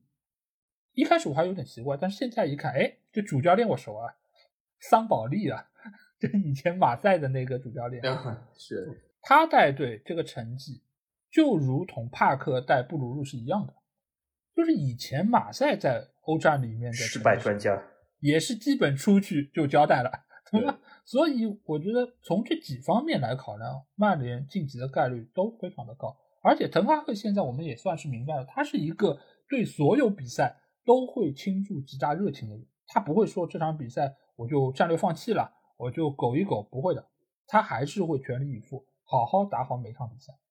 所以我觉得曼联晋级的概率非常高。那下场比赛又是两个非常受人瞩目的队伍啊，尤文图斯。对葡萄牙体育，那葡萄牙体育我们也知道，呃，是战胜了阿森纳队，进入到了八强，而且最后的点球也很精彩，而且那个进球也非常的漂亮。呃，那访问觉得这一场比赛最后谁会获胜？呃，我感觉葡萄牙体育战胜阿森纳这个还是比较神仙球，比较那样的，就是偶然性还是很大的哦。所以我觉得，呃，从硬实力上来讲，其实葡萄牙体育绝对是不如阿森纳。那么这场比赛对阵尤文图斯，我感觉其实我也是更看好尤文图斯。呃，因为如果真的要讲偶然性的话，那么任何一方赢都是有可能的。但是如果从硬实力角度来上，尤文图斯还是更强。那么尤文图斯之前对南特我也看，那么。呃，第一场比赛他打得不好，但第二场比赛对南特的压制性还是很大的啊，的确有他的实力，而且他后来又是通过了这个弗赖堡这一轮。当然，很多人讲这个好像弗赖堡什么被罚下什么什么，就是有些呃劣势。但是尤文其实呃应该说展现出来实力还是有的，而且真的说他这套阵容啊其实也是可以的，有几个明星球员，所以我感觉呃对阵呃像这个葡萄牙体育这样的球队来说。并不是一件非常困难的事啊！葡萄牙体育其实，在葡超也也并不是那种争冠型的球队啊，所以我感觉啊，这场比赛还是尤文能够晋级。我的看法和法王一样啊，就是尤文，你如果是按照他现在整体实力来说，如果不扣分，他现在是意甲第二，其实仅次于那不勒斯的。所以他今年其实，在开局非常不利的情况下，现在还能够拿到这么多的胜场，还能够展现出这样的竞争力，本身就说明。阿莱格里对于球队的改造是相当具有成效，而且队内这些球员也是展现出了自己的能力。呃，前锋线上现在是弗拉霍维奇加上基萨，而且中场位置也有科斯蒂奇和拉比奥的辅佐，所以整个球队你看，从板凳深度，包括球队这些这些球员的能力都是非常强的。而葡萄牙体育上场比赛那个球，我真的觉得我怎么想的？他能够真的做到这么好，我觉得也是呃有老天的眷顾，当然有他非常出色脚法两方面的结合。呃，但是这个球队今年在葡超我们也看到，他只排第四，甚至于都不是三强的位置，可见他们这赛季其实状态并不是特别好。而且他们为什么能够赢？我觉得主要不是在于他们强，而是在于阿森纳他想要以一个比较稳妥的方式拿下比赛，就不要太耗费体力，不要耗费太多的人力，就把比赛赢下来。那这个显然是阿特塔有点轻敌了，而且在之后对方已经起势了，你再换上主力球员，那这个时候效果就会比较糟糕。而且阿森纳队他们也是遭受了伤病的困扰，对吧？在比赛一开始就有两个主力受伤下场。所以，对于那场比赛来说，阿森纳确实是呃赔了夫人又折兵，而但是这并不代表葡萄牙体育的实力真的那么强。当他们遇到了尤文的时候，我觉得就是他们好运到头的时候。呃，所以这场比赛我看好尤文能够最终晋级。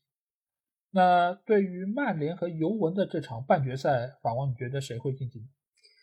曼联对尤文这场半决赛非常有意思啊！为什么？因为在我初看足球的九十年代，当时曼联尤文的对决那可是火星碰地球啊，就如同现在的这种什么曼城碰呃拜仁啊，或者是曼城碰皇马。但是时过境迁。两个球队其实都和当年有所不同。那么尤文所呃应该说的衰落性更大一点，因为现在意甲的整体环境啊，所以这场比赛甚至让我想起当年的德尔皮耶罗、当年的里皮啊这样的这样就是那个时代的球员啊，非常的经典。那么现在碰到的话，我感觉曼联对尤文还是有优势的。那么尤文我之前虽然说他其实整体来说也还可以，而且他在联赛中其实表现也行。那么欧战中最近两轮也都可以。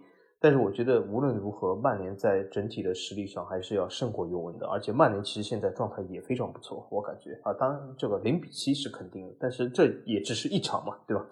那么从这个角度来说，我觉得曼联还是可以晋级。而且曼联，我感觉啊，是有一种给我感觉，就是曼联在这次欧联中的投入度是非常大的，就是他们从整体心态来讲，有一种这种好像是真的是要就是用。必胜的这种信心，就是真的想冲下去。而尤文其实对这个欧联或者是啊对这个国内联赛也有一点这种犹豫，因为不是说他不想拿到冠军，而是他现在这个球队也是处于一个比较呃有趣的当口，就是究竟比如说对尤文有没有进一步惩罚，下一个赛季怎么办，球员还在不在尤文？那么这么多这种所谓的不确定性下，如果遇到一个呃实力相差比较多的，比如说像葡萄牙体育，比如说像之前的。呃，弗赖堡或者南特，那么他对阵没有什么问题。但是和他实力已经非常接近，甚至还略胜他的曼联的话，我感觉他的优势就没有。因此，我是看好曼联进入欧联决赛。对，因为从目前两个球队这个状态来说，我不说曼联有很大的优势，但最起码还是相对占据优势的一方。而且曼联现在对于冠军的渴求，哦，我觉得是非常重要。因为滕哈赫也知道今年联赛是没戏了。那对于曼联来说，多拿几个杯赛冠军，对于他确立在俱乐部内的位置，包括对于曼联队能够卖出一个好价钱，啊，能够有新的财团入主，可能都是具有积极影响的。而对于尤文来说，他们确实需要欧联杯的冠军，能够进入到明年的欧冠，但是对于他们来说，还是有各种各样的因素在牵制他们。一方面是场外的那个原因，就是他们有可能有追加处罚；另外一方面呢，就是他们现在到底需要投入多少精力在联赛中？因为你要说他们联赛完全没有可能进入前四，也没有到这程度，他们还是有机会的，只是比较渺茫而已。但是其实欧联也很渺茫，他们不但需要越过葡萄牙体育，越过甚至于曼联，他们还要在决赛里面越过那些潜在对手，才能够拿到冠军。这个对于他们来说，两条路同样难，就是同样难，他们才更不知道该如何取舍。因为如果你一个容易一个难，那很容易啊，那你肯定是选容易的那条路嘛。但是现在一样难的情况下，而且这两条路你又必须都要走，那对于尤文来说，他一定是会牵扯他的精力，包括球员的专注度，在这个方面其实都会受到相应的问题。所以综合来说，我可能会更加看好曼联进入到决赛。好，那接下去我们来到下半区啊，勒沃库森对圣吉罗斯 USD。那法王，你觉得谁会进入到下一轮？嗯，我这里先说结果，USG 圣吉罗斯。为什么？那是因为我之前不是说这个赛季或者是上个赛季来说，应该说法甲状态都不太好啊，表现都不行。但是法甲虽然不行，但是法语区球队还在啊，这圣吉罗斯不是就在吗？啊，因此我觉得法语区球队闯入一个四强完全有可能。啊，圣吉罗斯他不仅是现在应该说在本届的欧联里面表现非常不错。而且他其实，在联赛中也是对冠军是具有挑战的啊。和另外两个参加这个呃欧战八强的这个比利时球队不同，就是他在联赛中其实位置还是相当不错。这个赛季状态还行，而且上个赛季他也是代表了这个呃本届这个欧战，他其实从欧冠组掉下来，所以说他的实力是可以的。那么洛库森来讲呢，他其实本赛季在德甲表现相对来说没有之前好。那么我感觉，其实圣吉罗斯其实在这个时候，他还是占有一些优势的，至少在这个气势上是有些优势，而且对这个呃所谓的欧战投入度也是有的。因为这个球队其实他在比甲成立之初，我曾经有一期比甲无双还是做了这个节目啊，就是专门做这个球队的节目。就他其实，在比甲成立之初是一支班霸球队，后来呢啊，由于种种原因，把这个班霸的地位让给了安德莱赫特。但是我觉得这支球队。他现在能够重新崛起，当地的球迷、这个球队本身啊都是非常所期待，所以说从这个态度和气质上已经有保证。那么从硬实力角度来说呢，这里也不得不赞叹啊，就是英超实力真的是强。圣吉罗斯其实整套班底，因为他本身就是布莱顿老板的球队，他整套班底其实就是布莱顿二队。那么布莱顿给他这些球员能够在比甲、在欧战能够打出这么好效果来，哦，这真的从侧面印证了，连布莱顿其实也是应该参加欧战。啊，或者也是能够取得非常好的成绩，对吧？因为你想布莱顿二队，对吧？啊，是啊，而且布莱顿二队都能够打这么好，所以说英超或许真的需要八个名额哦，或许是英超真的是可以就是英超，而不需要欧超或者欧冠啊，是有道理啊。那么，所以从这个角度来说，呃，我觉得圣吉罗斯会晋级啊。我其实也是看好 USG 可以进入到下一轮，这个原因其实有点简单粗暴啊，因为。呃，USD 上一轮就是战胜的柏林联合，而柏林联合现在在德甲的排位显然是要比勒沃库森更高的。当然，这也并不是说明现在的状态来说勒沃库森就更差，而是柏林联合它确实在过往的很长一段时间里面表现出了他的一个能力，而且另外一方面，USD 也并不惧怕德甲球队，这个我觉得对于他们内心来说是一个很好的心理暗示，而且从。勒沃库森的整体的情况上来说，他确实在进攻端是要比柏林联合更好，但是他的防守也更差。而 USG 在这两回合对柏林联合的比赛中，他们是打进了六个进球，所以也显示出了他们的进攻能力是非常出色的。而遇到勒沃库森的防线，或许他们仍然可以保有这样非常好的进攻状态。而再加上他们在信心上面已经是有所收获，所以圣吉罗斯可能是晋级概率更高的一个球队。好，那下场比赛也是一个我们非常熟悉的两个球队啊，费耶诺德对罗马。哎，这场比赛法王你看到谁？这场比赛十分有意思啊！我提醒大家一句，上个赛季欧协联的决赛是什么？大家不知道还记不记得？虽然大家有可能记得了，穆里尼奥说这个欧协联这个杯他们是他是首届欧协联冠军，但是大家也不要忘记啊。啊，首届的呃欧冠亚军是法甲的兰斯啊，这个是纯属题外话，和本话题无关啊。但我提醒大家，就 首 呃对，是说明这是法甲啊，对吗？那么好，其实首届的欧协联亚军就是费耶诺德啊，所以说这两队啊，其实在上赛季决赛碰到，现在又在欧联的这个八强碰到，哎，真的是冤家路窄啊。那么从这个角度来说。我觉得费耶诺德不会再重蹈上赛季这个决赛的覆辙啊，这次会击败穆里尼奥的罗马会进入下一轮。呃，几个原因吧，我说一下。首先，费耶诺德比赛我没有任何渠道去看这个法呃荷甲，现在啊很遗憾。但是我上赛季看过费耶诺德对马赛，马赛啊，又这里说到马赛这个球队真的是失败专家，真的是失败专家。上赛季碰到费耶诺德几乎没什么机会啊。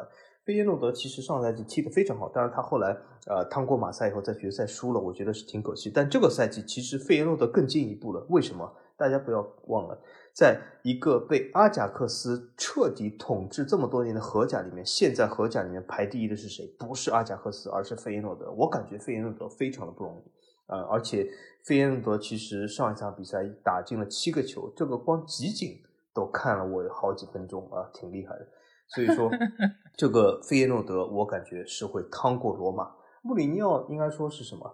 他曾经是一个好教练啊，他颜值也不错，但是我感觉穆里尼奥不得不说江河有点日下了啊。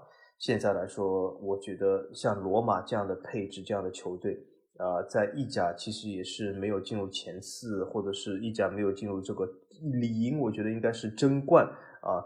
当然，很多罗马或者木木锤或者是鸟粉跟我说啊，这不是啊，罗罗马又没有买什么球员。但是大家看一下罗马的工资，罗马免签这些球员，而且罗马过去两个赛季买球员是投入非常大的。我觉得，呃，穆里尼奥从各方面展现出他其实已经不适合。在这种顶级球队啊，那么所以这里我是看好费耶诺德晋级。哎，这场比赛其实也挺难的，因为穆里尼奥大家知道他打杯赛还是有点能力的，而且他也和安切洛蒂有点像，就是知道怎么挖掘球员的潜力。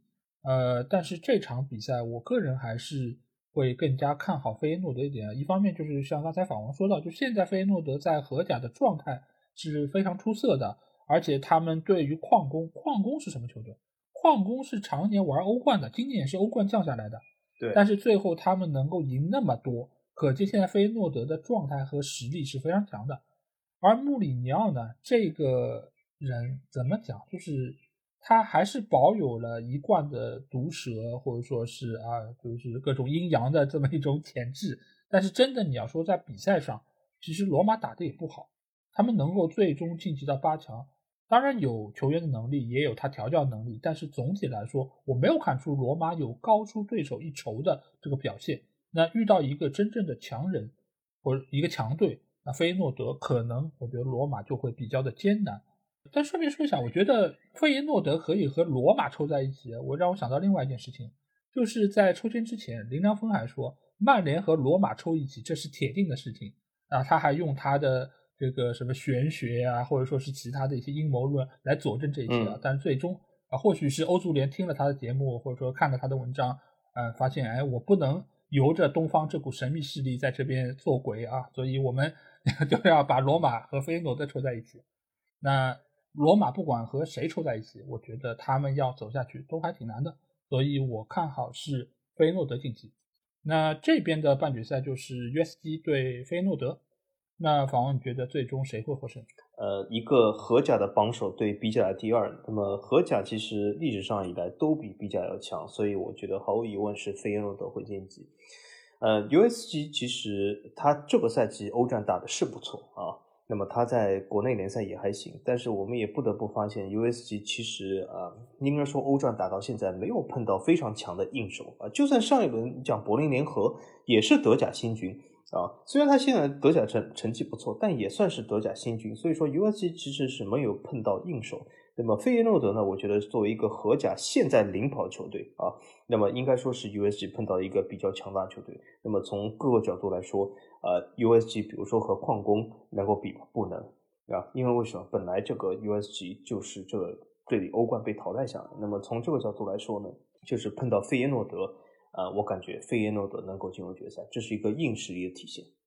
我觉得圣吉罗斯不管是面对罗马还是面对费诺德都没有办法能够晋级到决赛，因为他们整体的这个实力看得出来，尽管在比甲里面是排名第二，但其实你如果放到五大联赛里面，基本上就是一个可能五到七名的这么一个水准。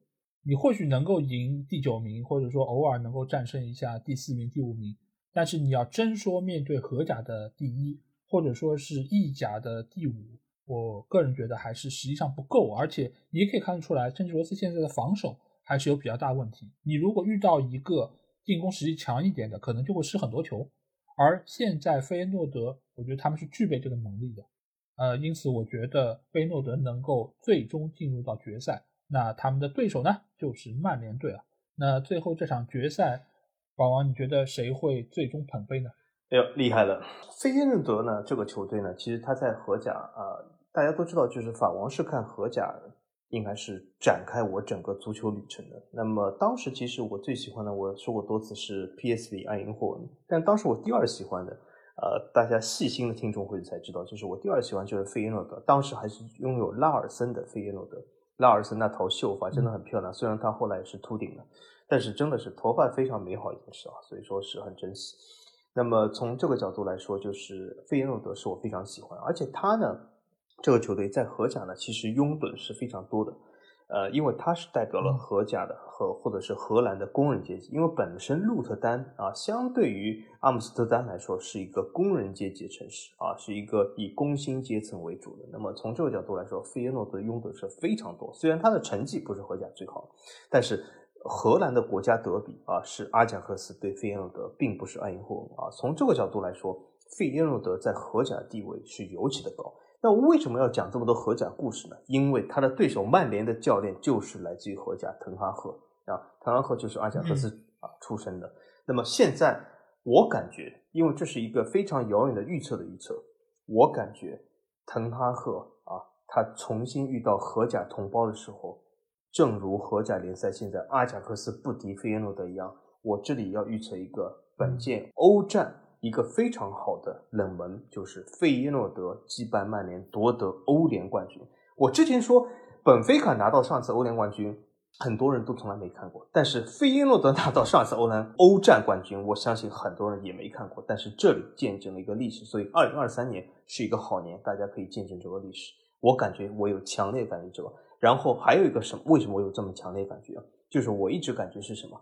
法甲肯定是要挨最毒的打。那么有可能荷甲由于费耶诺德夺得冠军，真的超越了法甲，成了第五联赛啊，真的啊，我非常期待如此的景象，因为当时会有非常多人就会发文，你看啊，第五联赛不是法甲啊，我很期待这个景象啊，所以我觉得费耶诺德有可能会拿到欧联冠军。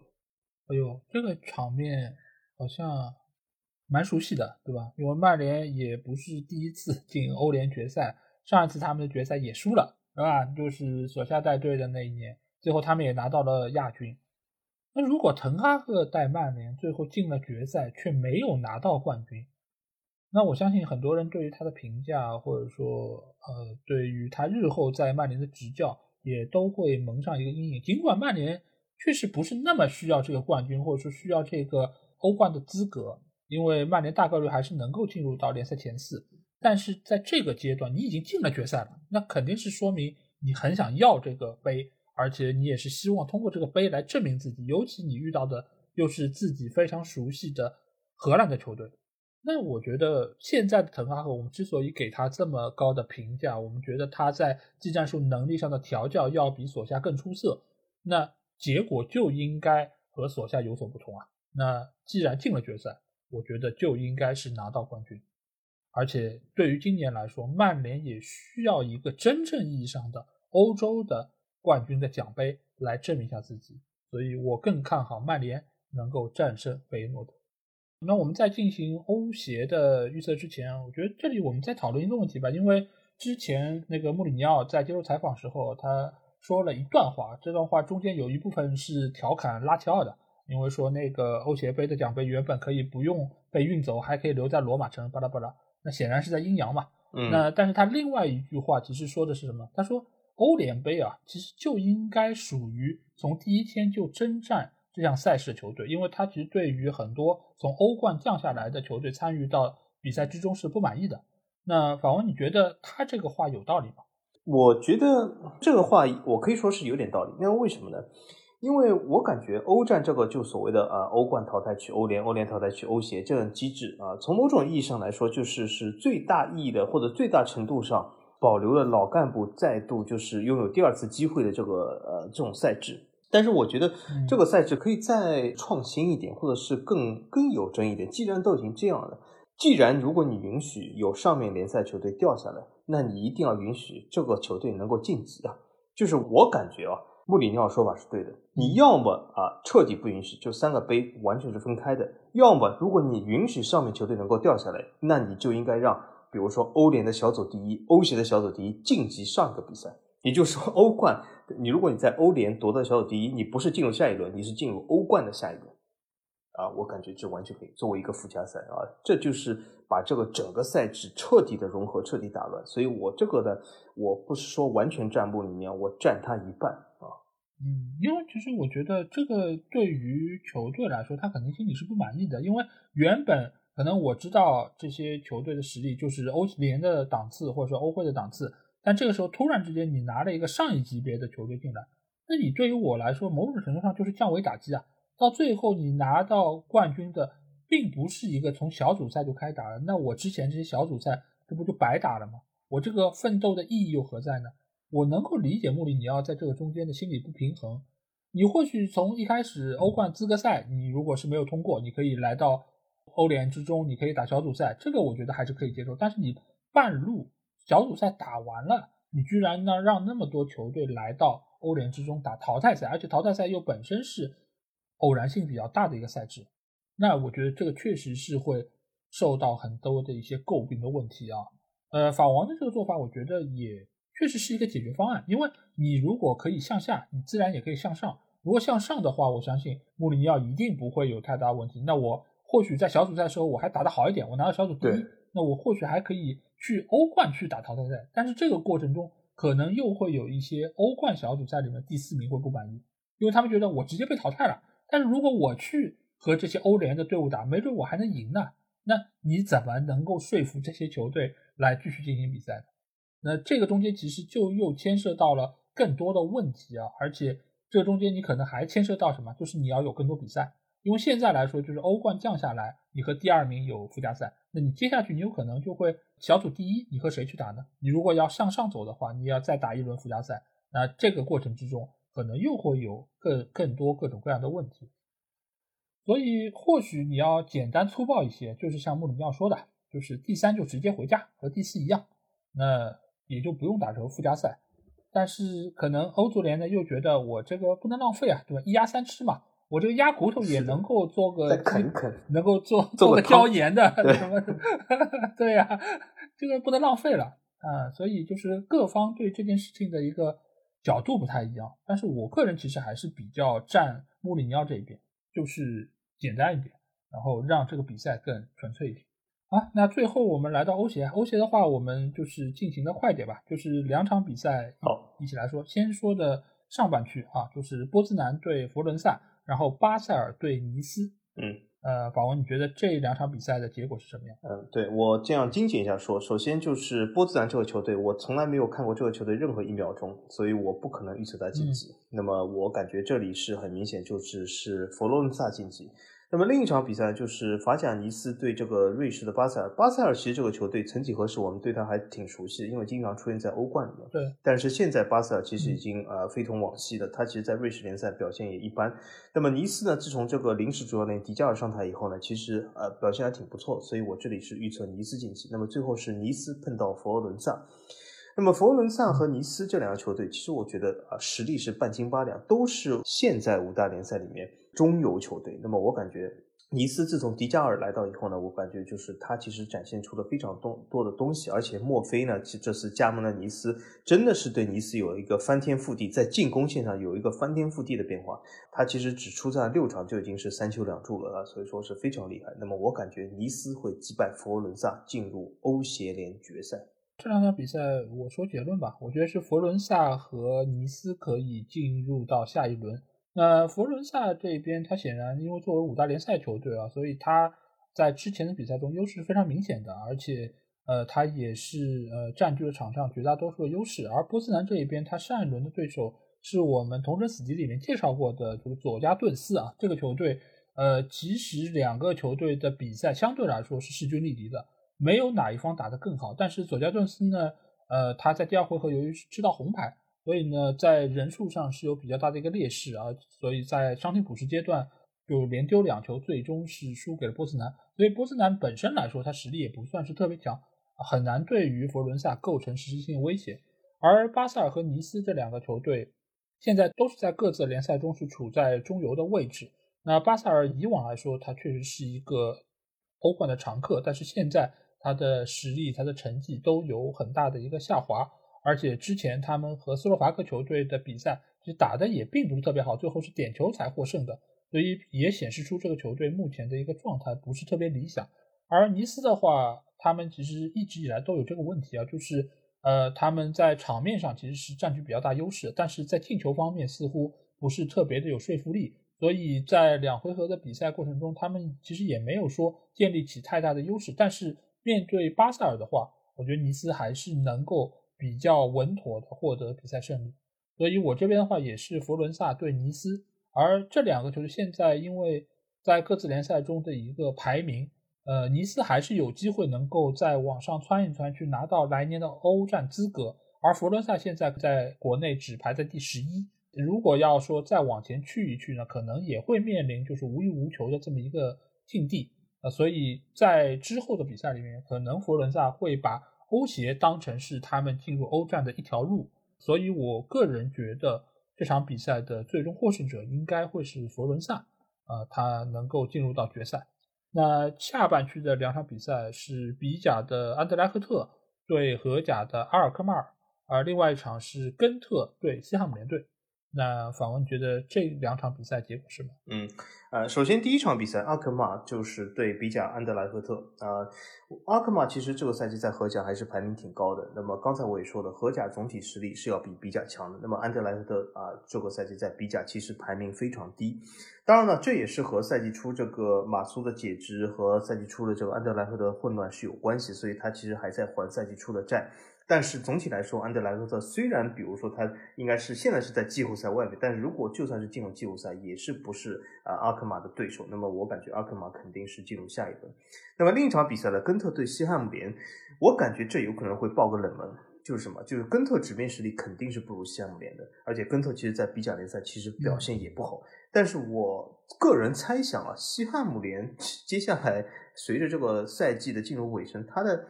最重要的东西不应该是保级嘛？我感觉如果西汉姆联还是把主力放在欧协的话，甚至不是欧联，就是他其实得不到任何东西。他放在欧协的话，呃，我觉得有点鸡肋啊，所以我感觉有可能西汉姆联会呃上这种替补球员，战略性放弃这个，所以根特或许能够真的爆冷啊晋级。那么根特最后是对阵阿尔克马，那么很明显还是那句话。荷甲总体实力要比比甲强，根特而且是况且都不是在比甲表现那么好球队，所以我觉得阿克马进入这个决赛，而而且之前我也说了嘛，对吧？要是呃呃让大家有一个惊喜，终于让法甲拉出的五大联赛，也需要阿克马进入决赛啊，所以说最后是尼斯 对阵阿克马。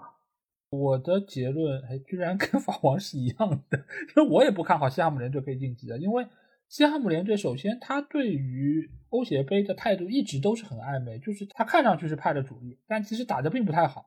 尤其是他们这场打什么塞浦路斯 A.E.K，哎呦，真的是对方拿的那张红牌真的是冤啊！因为西汉姆联队的球员居然还在那边向裁判求情，说对方那个犯规没有那么严重，你不用给红牌的。但是裁判还是在那边铁面无私，直接红牌将对手罚下。那西汉姆联队最终是获得一场大胜。但其实或许西汉姆联队从一开始就没有想要赢球，他们可能就是想让对手把他淘汰，那他们可以安安心心的就去踢联赛了。毕竟现在他们也就在保级区的上面一点点，他们如果但凡再输掉一场比赛，就可能要跌入到最后三名。所以现在的西汉姆联队，他们可能没有那么多的心思来投入到欧协杯中，所以我也看好根特可以进入到半决赛。那安德拉赫特和阿尔科马尔的话，我觉得阿尔科马尔显然是实力更强的一方。呃，一方面他们现在在荷甲里面是排名第三，是仅次于费耶诺德和阿贾克斯，是现在表现非常出色的一个球队。另外一方面，他们在上一轮比赛中是两回合双杀了拉齐奥。拉齐奥你再怎么差，你再怎么样，他也是五大联赛球队，而且他们在今年的意甲里面也还是中上游的位置。所以阿尔科马尔可以双杀，我觉得本身也是说明他们的实力还是不错的。所以我个人会更看好是阿尔科马尔对根特。那这两个球队之间对决呢？呃，我也仍然是比较青睐一点荷甲球队，因为荷甲的球队他现在呃就整个联赛的水准来说都要比比甲更出色。而且根特即便他是在比甲里面不是那么差，但是最起码他也是只排在第五名，他的整体实力还是比较有限。他很难对于荷甲的劲旅，他有这么大的一个竞争力，所以我觉得阿尔戈马尔是能够进入到最后的决赛。那决赛的过程里面，法王是尼斯对阿尔戈马尔，对吧？我是佛伦萨。啊，那你觉得谁会捧杯？嗯，呃，刚才就是大家应该还记得，我预测的欧联冠军是费耶诺德，一个荷甲球队。那么这次欧协联呢，又有一个荷甲球队进入这个决赛，所以从积分的角度来说，已经非常接近超过法甲啊，在二三二四赛季开始的时候成为第五大联赛。但是我告诉大家，很多人在这里就要失望，最后尼斯击败阿尔克马，最后夺得欧协联冠军，法甲以零点一分保住第五大联赛位置。哎，大家功亏一篑。嗯，哎呀，这真的太失望了，好失望啊！那怎么办呢？没办法，下次再来啊。那么，所以我是预测尼斯夺冠。那么从硬实力角度来说呢，那首先阿尔克马他都击败拉齐奥，尼斯真的比拉齐奥厉害吗？我感觉没有，拉齐奥的阵容要比尼斯强。但是我现在觉得，尼斯这次引援通过东窗的引援和新教练上任以后，我我感觉他比之前法夫尔的球队要迸发出非常大的活力。而且我们这个阿森纳球王佩佩也伤愈归来了，对吧？之前佩佩缺阵两个月了，啊，尼斯都其实打得不错。那么佩佩现在正常归来，虽然没有主力的位置，但是我觉得是一个很好的补充。而且在呃遇到战局不利的时候，作为一个反击点是很好东西。而且呃荷甲球队本身就是以进攻打法为主。如果尼斯在决赛中比较能够苟得住，能够让前场的墨菲和佩佩打反击的话，我感觉完全是有胜机。那么尼斯，我是预测夺得欧协联冠军。好，那我的结论是佛伦萨和阿尔科马尔。那这两个球队，我更加看好的仍然是荷兰球队，因为佛伦萨现在他处在意甲的中游位置，本身也是说明他们现在球队的一个竞技状态并不是处在特别理想的一个水准之上。而阿尔阿尔科马尔呢，他是呃在两线都有非常出色的一个发挥，而且今年他在荷甲的一个表现，我觉得是有目共睹，也是最近几年他们的一个一贯性的一个发挥，所以我觉得今年是到了一个他们可以开花结果的一个年份，而且去年我们知道，呃，荷兰球队是在欧协里面是拿到了亚军，今年有理由更进一步让荷甲球队拿到最终的冠军，所以我看好阿尔科马尔。好，那我们是对于三项欧战都做出自己预测啊。当然，因为我们后面的很多比赛是建立在我们推测基础上，所以只能说是一个假想的状态。但是，我觉得某种程度上也能够看出我们现阶段对于这些球队的一个整体印象。当然，我相信很多的听众，不管是不是打脸党吧，你们肯定也会有自己的一些意见啊。所以，也希望大家可以积极踊跃的。在这期节目下方留言啊！如果你们想要和我们这些交流，就可以在弹幕群，只要在微信里面搜索“足球无双”就可以找到，在我们的关注和加入。好，那这期节目就到这儿，我们下一期的足球无双节目再见吧，大家拜拜，大家再见。